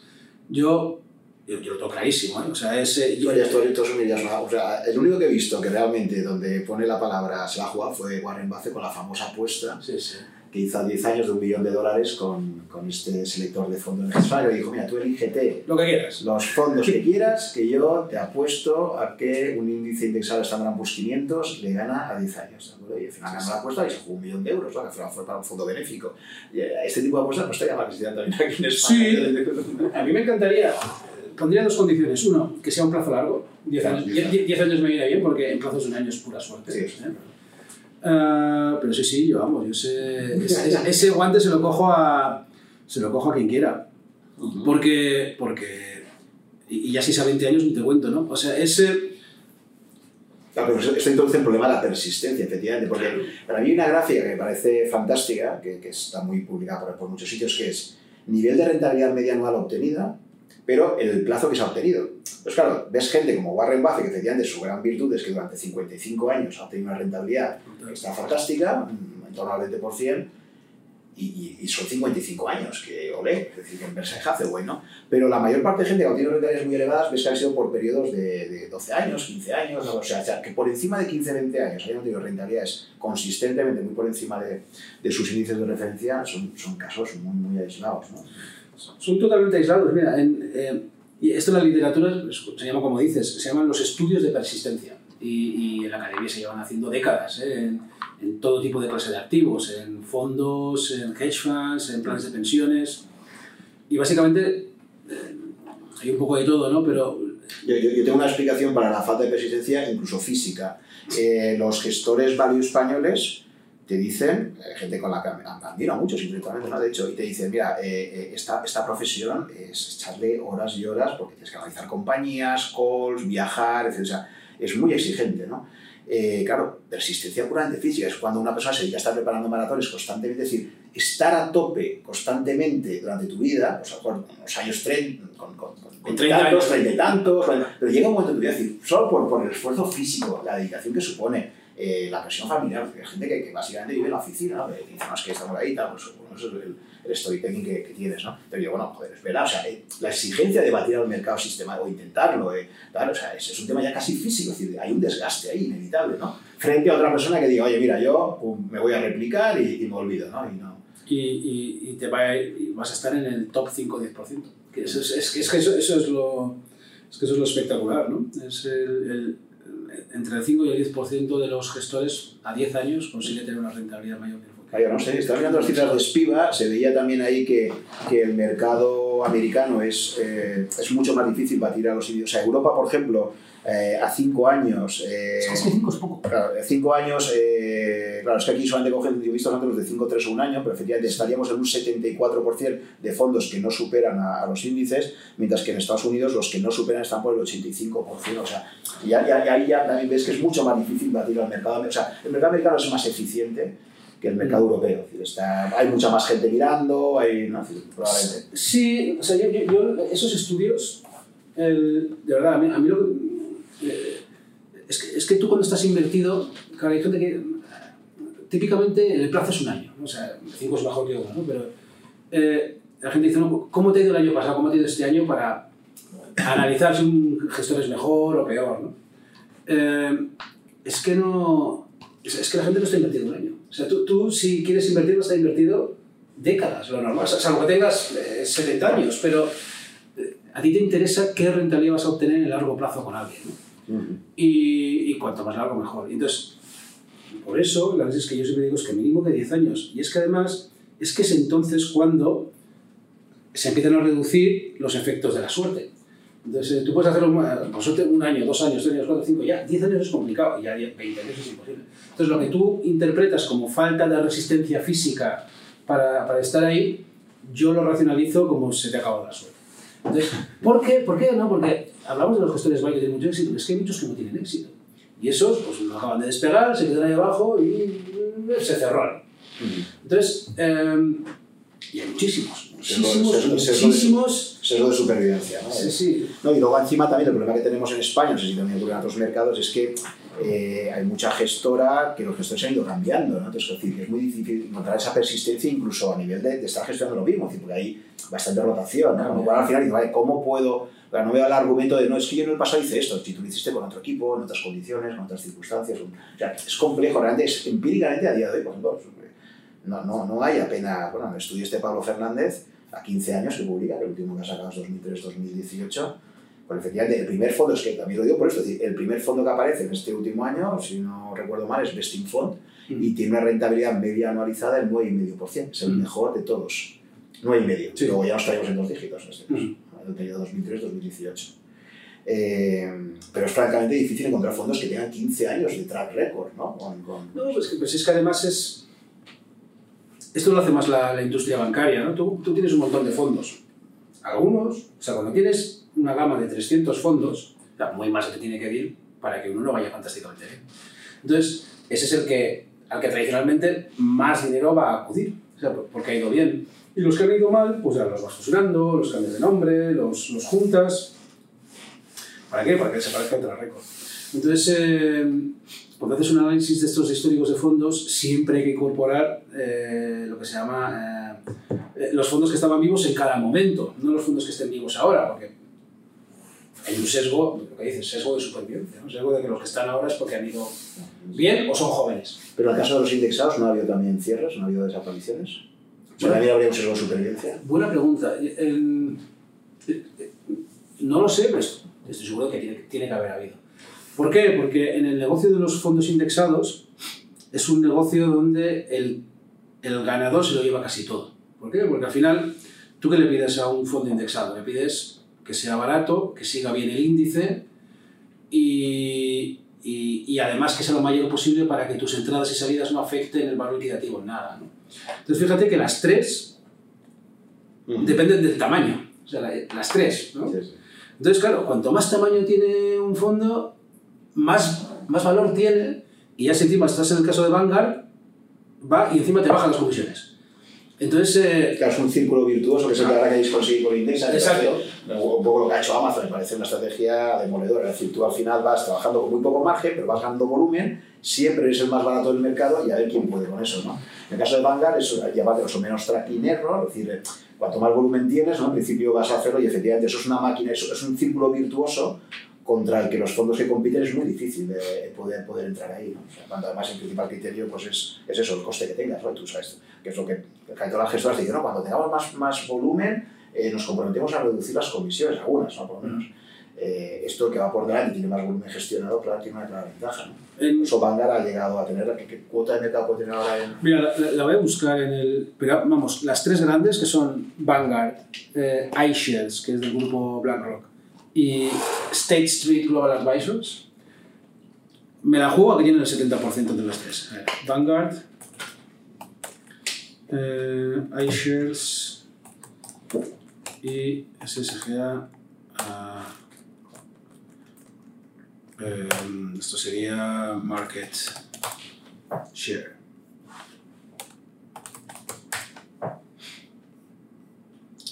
¿64%? Pues fíjate. Casi dos terceras partes la, lo están moviendo ellos. Sí. sí. Entonces, a la pregunta de si habrá algunos que, que cierren, pues seguramente sí. O sea, habrá. Porque no pueden competir. Habrá casas que intenten lanzar su gama de fondos indexados y no la consigan levantar, seguro. Ahí eh, la innovación viene un poco. Eh, ¿Qué opinas de, de, estos índices? ¿Eres partidario de, de, indexarte sin aplicar ningún tipo de criterio? O eh, sé que están surgiendo ahora muchos índices que aplican, por ejemplo, a mí no me gusta, yo, yo soy muy válido en el sentido de que no me gusta eh, entrar en empresas que tengan endeudamiento, ¿no? que estén sí. apalancadas, me parece que incrementa significativamente el riesgo. ¿no? De, eh, entonces, por ejemplo, pues, un, posible índice que se me ocurría, que creo que ya existe, el MODE, eh, es decir, pues me cojo un índice amplio, pero solo quiero entrar en el subconjunto de empresas que tengan eh, un ratio de apalancamiento máximo de no sé cuánto, mm. o sea, ese, ese tipo de, o son las de dividendo, en fin, introducir algún criterio aplicándolo a, a, un índice amplio. ¿Te parece un planteamiento interesante o tú crees que al final estás metiendo un sesgo también ahí? Bueno, es, yo, yo, creo que este tipo de, de, fondos se engloban dentro de lo que se llama eh, Smart Beta. ¿no? Es, eh, para aquellos que no sepáis, alfa es lo que se supone que sacas al mercado ¿no? por, por tu habilidad, que es lo que yo creo que normalmente es negativa. Y, y, beta es tener exposición al mercado. ¿no? Si, tienes, si tienes beta 1 significa que tienes la misma exposición al mercado. Beta 2, pues que tienes el doble de exposición al mercado. Bueno, entonces hay unos fondos de 10 años para acá que se han venido a llamar Smart Vita, dicen, no, mira, sí, hay que invertir con índices de manera más o menos eficiente, porque esto ya se ha demostrado que claramente es superior al otro, pero no inviertas en los fondos normales, porque esto al final pues te estás dejando eh, em, dinero que se podría obtener fácilmente. ¿no? Este es un poco el, el, el claim del Smart Vita. ¿no? Entonces, eh, por ejemplo, pues eh, en vez de invertir en un, en un fondo, en un índice eh, normal de Standard Poor's 500 por capitalización, que esto es el que más capitaliza, más peso tiene, uh, invierte en uno equiponderado, donde todas las empresas tengan el mismo peso. O invierte en aquellas que tengan un price to earnings, eh, un price to earnings ratio, un PER, menor que, que, X, y de esta manera eh, vas a tener un sesgo value que, que, que, a largo plazo te va a dar más, más, más rentabilidad. ¿no? Entonces, mi opinión sobre este tipo de fondos es, es, la siguiente. Uno, yo creo que la gran parte de la cartera tiene que estar en fondos por capitalización. ¿Por qué? Porque al final esa es la cartera de la riqueza del mercado y es la que te asegura tener la rentabilidad media del mercado, que es un poco en lo que se basa la indexación. Claro, porque, porque hablando en términos que ahora también se ha puesto tan de moda esta expresión tan leviana de skin in the game, si tú inviertes en un, en un fondo ponderado por la capitalización bursátil, es decir, al final hay unos inversores que han dicho, creo que Apple vale este precio y creo que la, la empresa número 500 vale mucho menos. Mm. Cuando tú equiponderas, es como que estás eliminando una parte de, de, de, esta apuesta que han dicho, es que creo que Apple vale mucho más y, y, y creo que lo vale, pero con dinero real, o sea, mm. que es la clave, ¿no? No, no opino, sino he puesto pasta para que... Entonces tú crees que la equiponderada, por ejemplo... Eh, la, la, la equiponderada lo que va a hacer, al final, es, va a dar mayor peso a empresas que el mercado ha, ha decidido darle un peso menor que las empresas grandes, y eso es una visión de alguna manera activa. ¿no? Ahí, ahí, lo que estás haciendo es, no, es que yo creo que a largo plazo me va a ir mejor comprando empresas más pequeñas. Entonces, vas a tener siempre un sesgo ahí, small cap, eh, un sesgo en, en, empresas más pequeñas. ¿Esto a largo plazo puede dar más rentabilidad? Pues quizás sí, ¿eh? quizás sí. Eh, ¿Es esto una ineficiencia de mercado? Pues no, porque al final las empresas más pequeñas también tienen un riesgo mayor, como cualquiera que haya estado en 2008, eh, lo ha comprobado. Pero, pero esto supongo, eh, una vez que sí que habrá estudios donde se habrá, se habrá, no sé si conoces, que habrá habido estudios que habrán dicho, a ver, si uno subiera indexar Standard Poor's 500 eh, por capitalización en el año 90 o 2000, los últimos 10-15 años como mínimo, eh, versus al equipo ponderado, ¿conoces si hay algún tipo de esto? Porque entiendo que esto sí que ahora es sí, reproducible, ¿no? Sí, sí, yo, yo estoy... por ver si se ha sacado por ahí conclusiones. Sí, de... sí, sí, es, eh, creo recordar, yo esto en su día lo miré hace un año y pico, creo recordar que la rentabilidad del equipo ponderado es mayor, pero la volatilidad también es mayor. O sea, al final no hay, uh -huh. no, no, hay free lunch en el sentido, de la misma manera que si hubieras estado invertido en países emergentes, pues seguramente hubieras obtenido más, uh -huh. más rentabilidad. o si hubieras estado invertido exclusivamente en small caps, eh, hubieras tenido más rentabilidad. O si hubieras invertido apalancado, hubieras tenido más rentabilidad. Es decir, eh, pero eso se entiende muy bien. Yo creo que es la mejor manera de entender el, riesgo por rentabilidad. Imagínate que en el largo plazo la bolsa da un 10% al año. Dice, ah, joder, pues como esto va a dar un 10%, fantástico. Pongo 10.000 euros, pero pido otros 10.000 euros prestados y ya invierto 20.000 y luego cuando soy de devolver los 10.000 y pues nada, obtengo un 20% de rentabilidad sobre mi inversión que luego devolveré. ¿Es mejor inversión esa apalancada que obtienes un 20 que la otra donde invertís un 10? No, porque es exactamente la misma inversión. ¿Qué pasa? Que en el segundo caso tiene muchísimo más riesgo, el doble. ¿no? Pues algo similar pasa, uno, con las empresas value, tiene más riesgo, se mueven mucho más, o sea, cualquiera que está en 2008 lo ha visto. Lo mismo pasa con las small caps. Eh, entonces, al final, si decides tener algo de ese estilo, pues eh, lo único que tienes que saber es que estás asumiendo mayor riesgo de valoración. ¿eh? -huh. Esto, esto es eh, esto es así. Y... Sí, pero, pero, el tema, sabes que hay mucha, mucho debate sobre volatilidad es igual a riesgo. Ah, que, sí, sí. Que es, claro, una cosa es, el ejemplo que tú has puesto, ahí permite que, que, que vea, vamos a cuestionar un poquito, decir, una, o sea, cuando tú te endeudas, evidentemente dinero lo tienes que devolver. Como lo tengas que devolver y, y, y no tengas para poder devolver, ahí es que quiebra. O sea, de hecho, la, la forma más habitual de, yo, yo vengo guardando el mundo empresarial, la forma más habitual de quebrar una empresa es endeudarse, porque oye, tenemos una expectativa de crecimiento cojonuda, pido dinero prestado y es, te lleva a normalmente una empresa que no tiene endeudamiento es difícil que quiebre por ahí sí, sí, sí. eh, en el momento que tengo está. Pero claro, volatilidad realmente igual a riesgo, ojo, si tú mm, tienes una, otra cosa que digas, me jubilo dentro de un año y me pilla la caída del 40% del 2008 y me quedo con un 40% menos para mi jubilación. Pero si tú tienes un horizonte suficientemente largo, que haya volatilidad mientras no vendas, mientras no vendas, ¿hasta qué punto eso es estar asumiendo más riesgos? Es muy interesante esa pregunta. En el libro de Howard Marks hay un capítulo específico sobre, sobre riesgo, ¿no? Riesgo, ¿Qué es riesgo? ¿no? Entonces ahí, él critica mucho a la academia diciendo que han equiparado riesgo con volatilidad y que eso pues, no es correcto, que lo que hay que hacer es equiparar riesgo con pérdida no recuperable. Exacto. Irreversible. O sea, irreversible. irreversible. Cuando tú dices ya no me, puedo... me ha petado la empresa. ¿no?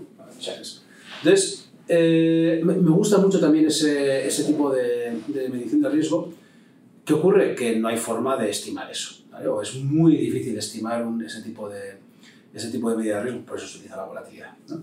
Entonces, eh, ¿que una es proxy de la otra? Yo diría que sí. O sea, al final, una empresa que tiene una, una volatilidad del 40%, que eso significa que se puede mover un año más o menos 80, ah, tiene más probabilidades de tener una pérdida irrecuperable que una que tenga volatilidad de 10? Yo creo que sí. O sea, de alguna manera una es proxy de la otra. ¿Que son exactamente iguales? Claramente no. ¿Que preferiría la otra? Claro que sí, pero es que no se puede... O sea, no, no, hay tu tía de cómo medir eso, ¿no? Entonces, eh, siendo prácticos, pues tienes que quedar con volatilidad.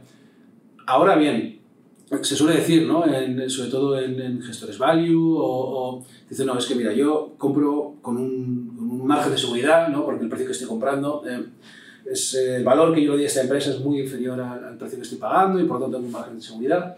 Entonces, yo lo único que digo con eso es que de la misma forma que lo has visto tú, lo ha visto mucha gente, y si el precio es ese, suele haber una razón.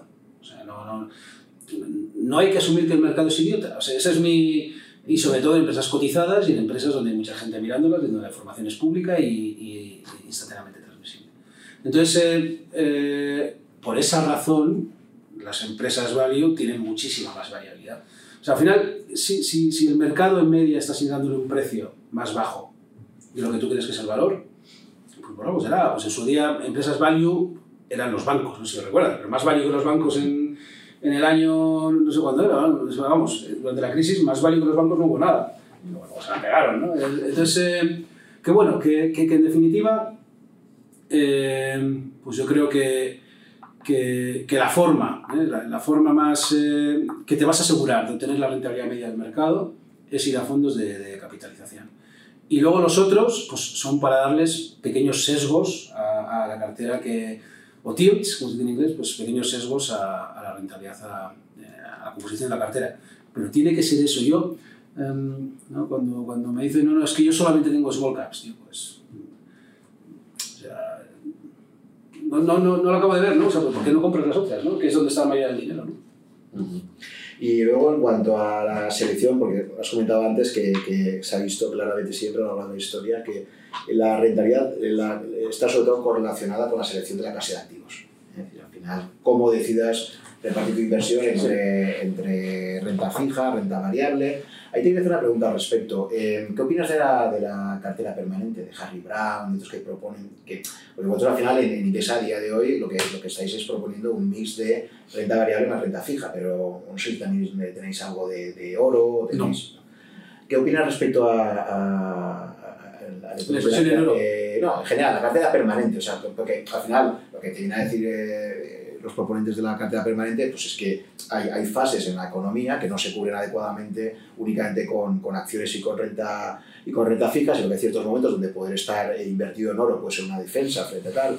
¿Cómo lo ves esto? tío? ¿Os estáis planteando ampliar vuestro rango de activos a, a incluir esto o no? ¿O creéis que con...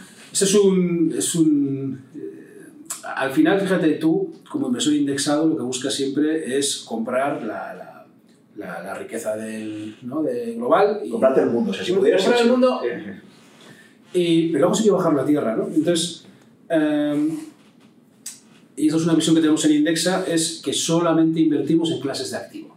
Es- ¿Y qué es para nosotros? Bueno, para para gran parte de la literatura, la clase de activo. Es, bueno, primero tiene que ser una inversión profunda, tiene que ser suficientemente líquida, ok, el, el oro la cumple. Eh, segundo, eh, tiene que diversificar de alguna manera a el resto de la cartera que tengas, ok, el oro lo cumple, tiene que tener una fuente de rentabilidad identificada clara. Cao, el oro no lo cumple. ¿no?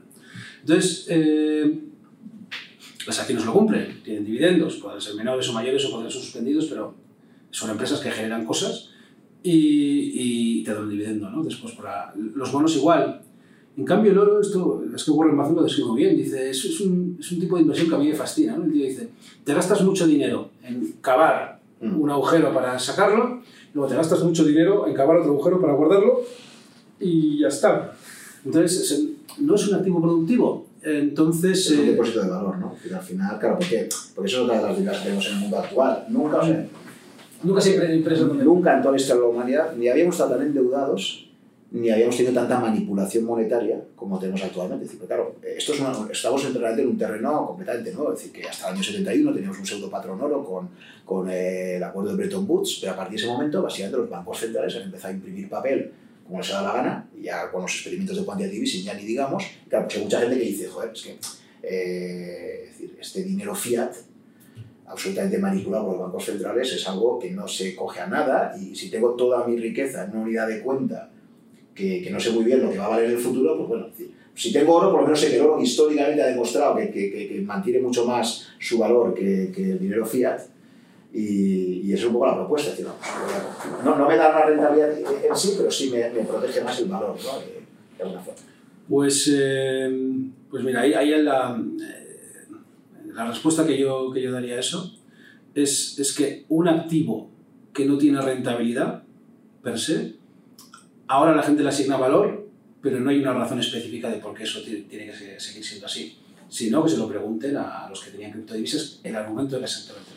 Eh, tema de reserva de valor y demás. Dice, no, no, que esto lleva siendo 2000 años así, y, está metido en el ADN del ser humano, digo, bueno, esto es una ciencia social, ¿eh? no nos olvidemos, y que por 2000 años nos haya gustado tener lingotes de oro no significa que luego, dentro de 2000, le sigamos teniendo lingotes de oro. Entonces, eso como, como, como, como nota, ¿no? Pero es que luego hay una cartera de, de inversión, o sea, yo quiero algo que me vaya rentando. O sea, es que es, es, es parte de la... Es, es parte de lo que es clase de activo. Entonces, si alguien quiere eh, reservar su valor de, o, mm, yo qué sé, comprando cuadros. eh, em, es que no es mi negocio. Es que no. Yo, yo creo que no es una inversión financiera, o sea, no, no es una clase de activo. ¿Y, y las inversiones inmobiliarias, por ejemplo? Claro, entonces esto. A ver, lo primero, los índices tienen ya muchas inversiones inmobiliarias. O sea, tienen. eh, en, su en su momento, cuando lo miramos, en el Standard Poor's 500 hay en torno de 30 empresas que, son, eh, que se dedican a, o bien pues, todo el negocio relacionado con el inmobiliario, o bien directamente REITs, que son las socimis españolas, o, o, o si no, pues eh, eh, empresas de construcción, o sea, relacionadas con el mundo de la, de la, de la inversión, perdón, del inmobiliario. Entonces, ya hay peso inmobiliario en las carteras de index. Entonces, la pregunta es, ¿por qué no sobreponderas invirtiendo en un fondo específico de real estate? Entonces la respuesta es la misma que daba eh, sobreponderar small caps, sobre, pues, pues, ¿por qué no? Porque es el peso que deben tener, es el peso que tienen los mercados, es el peso que le asigno. Entonces, eso en cuanto a empresas cotizadas, que es un poco de lo que claro, otra cosa que me dirías es, eh, eh, ¿por qué no invertís parte en, en fondos ya puramente inmobiliarios, ¿no? que son fondos ilíquidos, ¿no? donde entre, pues eso, te compras una serie de edificios, los alquilas, tienen un vencimiento, tal. Entonces, a esos no vamos porque típicamente tienen comisiones elevadas. Y eso es, ese es el, el- eso es la línea roja de, de Indexa, es no pagamos comisiones elevadas, da igual lo que sea. ¿no? Y, y por eso es, pero es que luego además, en el caso ya particular del inversor español, eh, si quisieras meter un fondo de, de- de renta variable, ¿no? de rates, si es que el cliente ya por fuera seguro que va a tener muchísima exposición de, de inmobiliario a título personal, muchísimo. O sea, si es, es el mayor sesgo, si, si hay un sesgo, que, bueno, dos sesgos que tenemos en España, uno es que tenemos muchísimos depósitos y dos, que tenemos muchísima inversión en, en inmobiliario. O sea, no, no veo la necesidad de, de- de- de sobreponderarlo en una cartera de financiera. Pero es cierto que en Estados Unidos es- es- se suele considerar como una asset class aparte.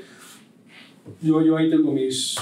Bueno, Indexa tenemos En, en- Estados Unidos, ¿sabes cuáles son las cifras ahora mismo eh, en, en- en fondos? La parte indexada. por 50. Un 50% de propiedad está por el 40, ya está por un 50%. En fondos, ¿eh? O sea, tú miras Ujú. la mitad activa, la mitad... 50%. ¿Y en España? es que es muy difícil de saber. Eh, la, es que no, no, no, hay, no hay métricas porque claro, los comercializados no saben, pero es menor del 5%. Y en Y- Europa un 15%. Sí. O sea, que aún tenemos ahí un... Sí, ¿no? sí, sí, Y, y, y en España la mayoría de la inversión en fondos indexados es, es en profesionales, ¿eh? son, son profesionales. En, en el cliente final, yo creo que es muy minoritario. Y la típica pregunta que siempre se hace gestionando, ¿qué pasaría si eh, Mm. los fondos indexados llegaran a suponer el 90 y mucho de tal? Claro, al final el que estaría moviendo el mercado sería ese porcentaje de un 5, un 4, un 3, un 7, un... Claro, en ese caso extremo, eh, Mm. claro, primero que aún queda mucho por recorrer Sí, sí. ahí, ¿no? Y, Yo, creo que es un poco teórico, dudo que se vaya a llegar ahí, pero bueno, asumiendo que se, que se llegara, ¿no? pues, eh, pues eso, habría mucho, un pequeño porcentaje de... Esto, hay que decirlo así, o sea, los gestores activos son los que ponen precio a las cosas. Claro. Los indexados somos los que nos montamos y, y- y nos aprovechamos de una forma- muchísimo más, más eficiente de, las decisiones de, de, compraventa que toman ellos. Entonces, eh, eh, si hubiera un número menor de inversores, es decir, no, pues podría haber eh, activos que el consenso de mercado valorara mal.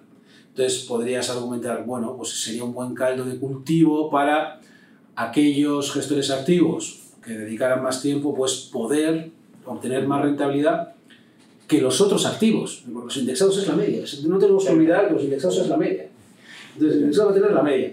Entonces, sería un buen entorno para que alguien con capacidades y con buen acceso y tal, pues eh, lo pudiera, y aquel que no, pues que tuviera más, más capacidad de, de sacarle alfa positivo a este y el otro tuviera sería la paradoja de que un mercado mayoritariamente indexado que podría generar nuevas ineficiencias que harían que hubiera un incentivo. O sea, por eso probablemente haya, no sé si hay estudios teóricos al respecto, es decir, ¿cuál sería el porcentaje máximo, digamos, compatible con que sea un mercado eficiente? Porque, Claro, si, imagínate, o sea, coges a 100 analistas eh, y, y 98 de ellos dicen, oye, yo lo que haga, la- lo que haga el mercado, pero los mercados son dos, o sea, dos están decidiendo por los otros 98, con lo cual ahí efectivamente se podrían generar nuevas ineficiencias. ¿no? Pero bueno, esto es una cosa dinámica, por eso decir que a lo mejor el exceso de indexación podría provocar, bueno, estamos aún Sí, no, no, yo- la verdad es que es una, es- es una discusión que yo creo que es, es- que es muy teórica y, bueno, a ver si la vemos, ¿no? Pero yo, yo, yo creo que lo que ocurriera entonces seguramente no, no sería lo que esperábamos. O sea, no sé. Pero, pero bueno, ahora, ahora vamos. Vale, entonces tenéis la, la selección de las clases de activos, que al final es la, la decisión más importante en función del perfil de riesgo. Entiendo que cada vez le, le dais un porcentaje mayor, pues en el caso máximo, en, en un perfil 10, ¿cuál sería? Eh, Es un, en un perfil 10 es un 79. O sea, en- O sea, no, no ponemos en fondos, no... Es una decisión, ¿ves? Es una decisión. A pesar de que somos gestores indexados, tomamos decisiones, ¿no? Porque al final no... Bajarlo a tierra tienes que decidir al cosas. final siempre hay. Siempre hay decisiones. Entonces, eh, no invertir en oro, no, no poner eh, inmobiliario, y que sé, cubrir o no la divisa, bueno, hay muchas cosas, ¿no? Y esta es otra, ¿no? Que es, oye, pues el perfil 10, ¿por qué no ponéis un 100% de renta variable? Y esto es algo que hemos decidido de, eh, de, de nuestra experiencia ¿no? pasada, como, como- en particular la mía, ¿no? como en banca privada o, o en pensiones, que todavía estoy por conocer el inversor que sea capaz de asumir un 40 o 50% de caída de renta variable para todo su patrimonio. O sea, hay que tener en cuenta que estas carteras están pensadas para gestionar la mayor parte del de la cartera de un cliente. O sea, no, no están pensadas para, para, para un, porcentaje, un porcentaje pequeño. ¿no? Entonces, yo, yo estoy por conocer todavía ese que, que tiene 2 millones de euros, eh, por ejemplo, y nada, pues al año siguiente tiene un millón y, y duerme bien. ¿eh? O sea, no, no, no...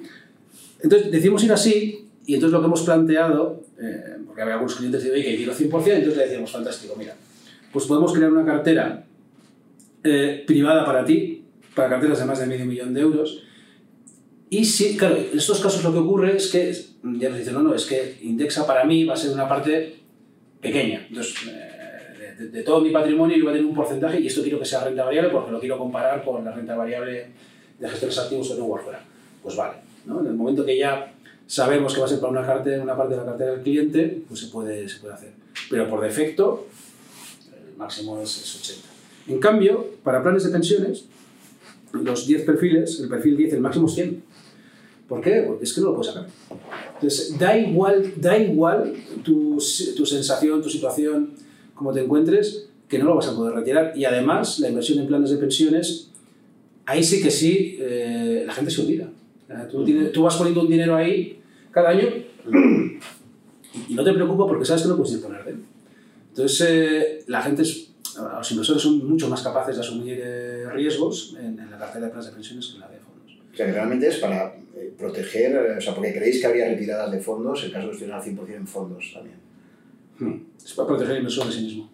Es eh, como hacía, yo ponía un ejemplo en el foro de, de lo de Ulises, que, que dice atame, atame al mástil porque sé que... Atame al mástil. Atame al mástil cuando pasan las sirenas porque sé que entonces es como atame al mástil, déjame que como máximo tengo 79 porque sé que como me meta una caída como la de 2008, también hay mucha gente ahora que está diciendo que 2008 ha sido tan traumático que probablemente la gente ahora está, eh, aún tiene esa memoria tan reciente que, que, les da mucho miedo, ¿no? Que vuelva a haber un 2008 y cada vez que parece que hay una caída como la de diciembre, bueno, nos hemos metido otra vez el eh. No, pero bueno, está, dentro del... Es que, eh, nada que analices un poco la estadística de los mercados financieros, o sea, 40% de caída ocurre pues, una vez cada 20 años, o sea, te, te va a tocar. Mira, yo justo en Consulnor monté el, el, sistema de medición de riesgos en el año 2007, ¿no? Entonces monté pues, eh, gestión de carteras diciendo, bueno, pues esta cartera no va a perder más del 2% en el 95% de los casos, no va a perder más del 5 en el 95%, tal. Total, que lo monto en 2007, en 2008, y, y, la rentabilidad todas se, bajaron, todas se pasaron de ahí, y me decía que esto lo has hecho mal, nadie lo sabes. O sea, el primer año no puede ser que, que ya esté por debajo de... lo has hecho mal. Total, que luego resultó que no, que 2008 fue realmente un año especial, ¿no? Entonces, eh, pero llegará, o sea, es, lo que no sabemos es cuándo, pero va a llegar, y un 20% es más habitual todavía. Entonces, eh, nosotros incidimos mucho, mucho, mucho, mucho en los informes semestrales, sobre todo cuando ha ido bien. Oye, ten en cuenta que esto ha ido bien, pero podría haber ido mal. ¿Podrías aguantar una caída de un 20%? Si, si la respuesta es que no, bájate de perfil. Tal. O sea, incidir mucho en, en, en, en no vender en el, el momento el momento adecuado, que por cierto es lo que de media hacen todos los inversores, porque hay muchos estudios de sesgo por comportamiento y de media a nivel global y además a lo largo de muchísimos años es en el entorno del 1, 1,5 que los inversores tienen de menos rentabilidad con respecto a la inversión. Es decir, si los fondos dan una rentabilidad del 6% en el largo plazo, los inversores en los fondos tienen un 4,5%. Eh, o sea, ¿por qué? Porque andan comprando y vendiendo cuando no, cuando no duran. Y luego a la hora de seleccionar, una vez que ya tenéis definido para cada tipo de perfil de riesgo eh, a qué clase de activos se va a invertir, ¿cómo hacía la selección de los, de los fondos? Bueno, pues ahí pues, eh, cogemos una base de datos de todos los fondos eh, existentes, miramos las, las condiciones necesarias, ¿no? pues que sean, por el caso de personas físicas y cartera de fondos, pues que sean fondos traspasables, y luego ya miramos, es la condición necesaria, y luego ya miramos las que puntúan, ¿no? las que... Entonces, uno, las comisiones. Dos, el índice que, que se utilice. Hay índices unos mejores que otros. Uh, tres, el tipo de réplica que se utilice. No es lo mismo hacer réplica física, que es comprar todas las acciones de, un índice o de todos los bonos de un índice, que hacerlo por muestreo o que hacerlo mediante derivados. Pues eh, no tiene nada que ver. Eh, luego miramos cómo de bien el índice sigue al índice que se supone que tiene que seguir. O sea, al final, aunque la comisión sea baja, hay algunos índices que son muy difíciles de seguir, especialmente los de bonos. Entonces, ahí hay gestores indexados que son mejores que otros. Eh, y ya está. Al final, tú vas a, a Vanguard en Londres y, y, en la parte de renta fija de, de, de, negociación de renta fija hay 30 o 50 tíos allí con el teléfono comprando bonos, porque los bonos se compran por teléfono. Entonces, eh, y hay que saber hacerlo, hay que saber a quién llamar. O sea, que al final seguir un índice tampoco te creas que es sencillo, ¿no? especialmente en los bonos. Y entonces analizamos eso también, que eso se mide con el, el tracking error o la, el, la, lo, el, buen seguimiento o mal seguimiento que se haga con respecto al índice. Y luego, por último, pues el tamaño. ¿no? Al final tú lo que quieres es que sea un fondo grande. Que tenga liquidez para que sí. Liquidez, sí, para que tus salidas den igual.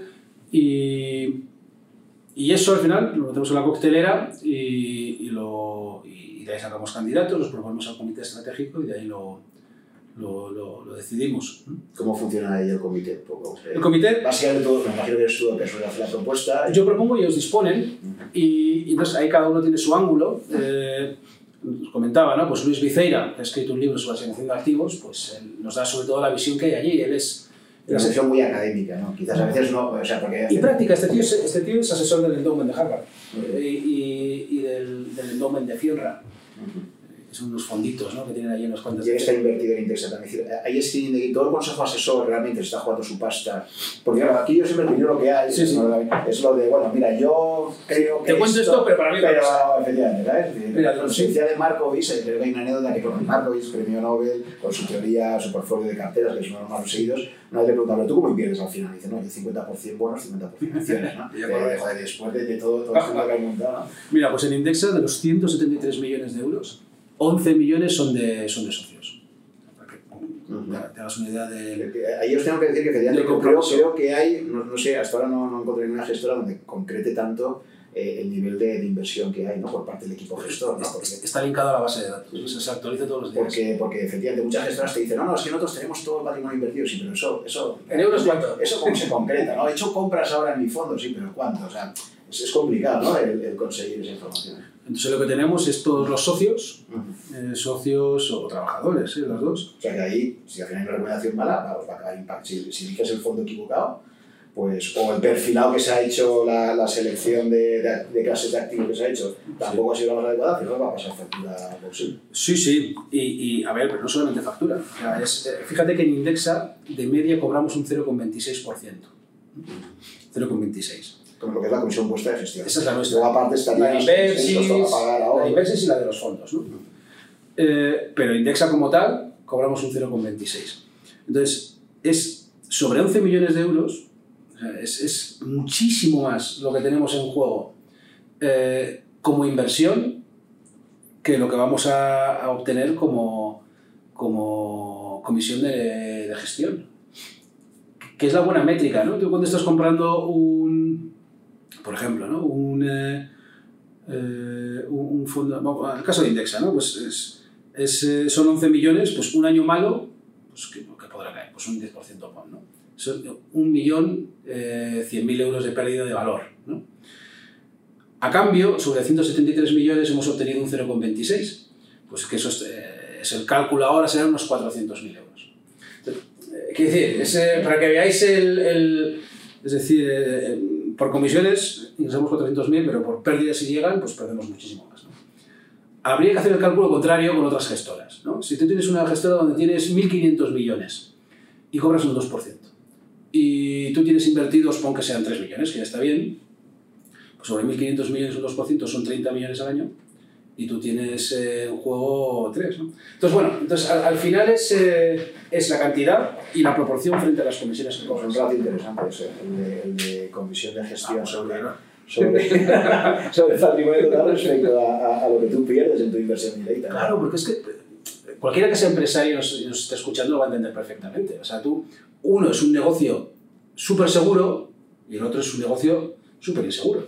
O sea, en el caso de Indexa, eh, eh, como socios, con la cantidad que tenemos invertida, es un negocio, viéndolo en global, eh, bastante inseguro, porque es mucho más la variabilidad de nuestra inversión que, que- que la rentabilidad por, por- por- de gestión. Es decir, tenemos mucho, mucho más que ganar por la rentabilidad que obtengamos en nuestras carteras que por la comisión de clientes.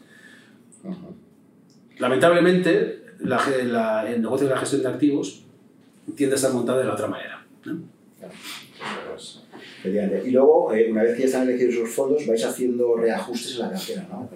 Sí, bueno, esto es, eh, parte de la, gestión automatizada. ¿no? Es, eh, lo primero que hacemos en Indexa pues es que todo el dinero que llega pues lo invertimos automáticamente, no hay nadie mirando, ¿no? sino que todo se invierte automáticamente de acuerdo con tu perfil inversor. Y luego, si por evolución de mercado la cartera real que tienes se diferenciara de la cartera modelo, pues se van a hacer operaciones automáticamente. ¿Cuándo ocurre esto? Pues si asumimos que tienes un 50% de acciones y un 50% de bonos, si, las acciones suben, vas a acabar teniendo un peso mayor, un 60 de acciones y un 40 de bonos. Pues esto todos los días el sistema va a mirar y dentro de una tolerancia, si hay una diferencia, pues va a generar un traspaso sin coste fiscal para volverte a tu cartera. Em, Sin coste fiscal, pero sí podría tener coste transaccional. Es decir, si hay mucho reajuste, eso no, no, No hay- no, no lo asume el partícipe. ¿no? No, porque no hay coste de, no hay coste, no hay coste de transacción.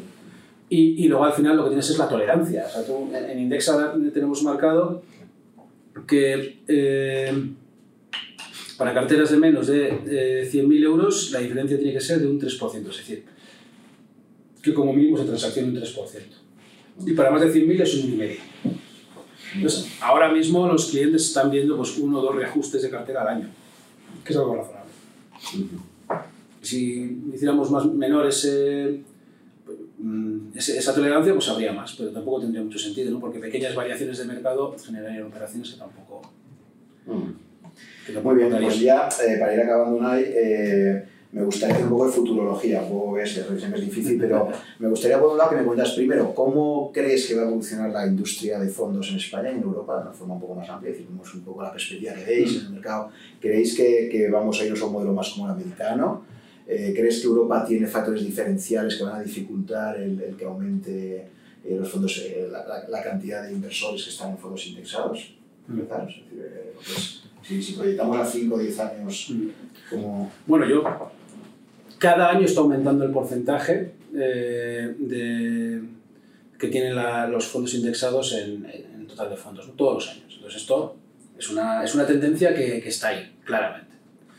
Ah, ¿Que en España pueda tardar más? Pues, pues seguramente, porque aquí también la distribución de fondos es, es más unicanal. O sea, aquí no tenemos que olvidar nunca que la gran mayoría de la inversión se canaliza a través de entidades financieras que tienen cero interés en que los clientes compren fondos. Eh, entonces, pues, eh, pues es posible que, que- que aquí tarde un poco más. Pero va a llegar, sea, va, va- va- va a llegar, va a continuar, seguro.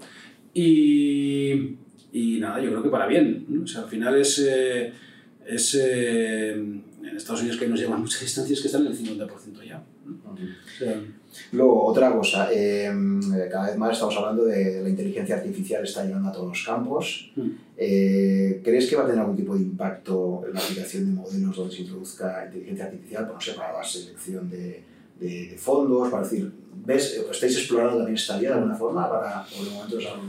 La, la verdad es que no. ¿eh? El- yo, mira, yo el- parte de la tesis que, que- que hice, ahora me he enterado que podría haber sido inteligencia artificial si lo hubiera hecho ahora. ¿eh?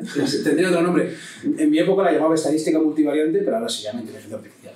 Entonces, eh, a ver, la, la- la- la- inteligencia artificial lo primero es que el, yo creo que de, cada 100 empresas que que utilizan inteligencia artificial, igual es 30 es verdad, y de esas 30, igual en 25 no sería necesario. ¿eh? Entonces, ese es más o menos donde yo estoy, creo que es así. Ah, inteligencia artificial la tienes que utilizar solamente cuando un modelo eh, experto, o sea, cuando alguien que conoce el problema que quiere solucionar dice no tengo ni idea, no sé ni por dónde empezar, no, no, no, no. Ah, dame muchísimos datos y voy a dejar que los datos hablen donde yo no tengo ni idea, ¿no? Entonces, hay pocos sitios donde esto sea, sea así, ¿no? Al final eh, hay gente que dice, no, para la, la detección de enfermedades, bueno, los médicos esto lo hacen relativamente bien, ¿no? Entonces, eh, en el caso de la, de la inversión, ver, las carteras de Indexa, como, ya, ya habéis visto cómo se crean, o sea, hay muchísima discusión y, y, y, y muchísima eh, eh, opinión por detrás. O sea, al final, que si meter oro o no, eh, ¿qué, qué inteligencia artificial te va a hacer eso? ¿no? Es, es, es terriblemente difícil. Y luego la única forma que podéis hacer es coger datos históricos. Datos históricos, intentar dejar que los datos te hablen, pero sabemos que en una ciencia social, cuidado datos históricos y a ver qué pasa en el futuro. ¿no? Entonces, no, en, en, la gestión de activos, no, no, yo, yo creo que no va a tener eh, eh, mucho impacto. Esa es mi, mi sensación. Eh, pero bueno, ya, ya, ya se verá, ¿no? Yo he visto por ahí fondos que decían que invertían en función de los comentarios de Twitter y cosas así. No, no lo sé. O sea, yo, yo, eso es una parte más de la gestión activa. Si tuviera éxito, sería seguramente en el corto plazo. Eh, llegaría mucha gente y si hubiera algo ahí, pues eh, se, se, eliminaría. ¿no? Entonces, no, no, no, no. Sí que lo veo donde hay inteligencia artificial, pues en otros sitios. Pues, eh, claro, interpretación de imágenes, estas cosas sí, claro. O interpretación de voz, pues esto lo hacen fantásticamente bien. Pero inversión, no, no creo. No lo ves cuando es en el No. y tal. Muy bien, pues nada, ya para acabar simplemente eh, agradecerte, Unai, pues eh, que hemos, creo que hemos estado bastante. A ti, Juan. Eh, ha sido, ha sido una, una, charla de una alta densidad. Eh, pero bueno, espero que a nuestros oyentes les, les, haya gustado, les haya provocado por lo menos eh, plantearse algo, cuestionarse algunos de sus premisas. ¿no? Yo creo que al final, si tú en una charla no eres capaz de, de provocar ¿no? alguna, alguna reacción o cuestionarte planteamientos previos que tienes, pues no, no, no, acaba de funcionar del todo, ¿no? Y no sé si quieres decir algo finalmente, algún tipo de recomendación en general, porque sería el inversor medio, eh, por finalizar, si quieres un poco resumir... Eh... que se pasen por Indexa, ¿eh? que miren ahí, que lo que he contado está mucho mejor contado en, en la web. No, y, y, sobre todo, que es que, que una cosa es que te cuenten las cosas, ¿no? Pero luego cada uno tiene que hacer su, su, su camino y, y, ese camino hay que hacerlo, ¿no? Al final, hasta que no vas viéndolo tú con tu propia experiencia, no, no, no, no lo ves, ¿no? Aunque te lo cuenten. Entonces, eh, pues que, que, se informen mucho, que lean mucho, que lean mucho informe acad eh, académico, de verdad. O sea, no, la, la, academia es muy buena haciendo datos e informes, pero es muy mala distribuyéndolos. ¿vale? Entonces, eh, hay, que, hay que bucear, pero están ahí que, lo miren, que miren el, Journal of Finance sobre todo. En el blog de Indexa de vez en cuando los, los ponemos sencillitos, esos artículos para explicar. ¿no? Um, y nada, que cualquier duda, cualquier cosa que nos quieran comentar sobre fondos indexados o no, u otras cosas, que nos digan. A mí me encanta la, personalmente ¿eh? la formación y la explicación. Um, me, encanta, vamos, eh, digo, ese, ese lado del profe. Y, y nada, vamos, que, que, vayan tomando, dando sus pasos y tomando sus decisiones. Muy bien, Unai, bueno, muchísimas gracias y hasta una próxima ocasión. Ah, a ti, Juan, y nada, y muchísimas gracias por, por, la oportunidad y muchas gracias a los oyentes, ¿eh? si han llegado hasta aquí. Venga, pues despedimos aquí.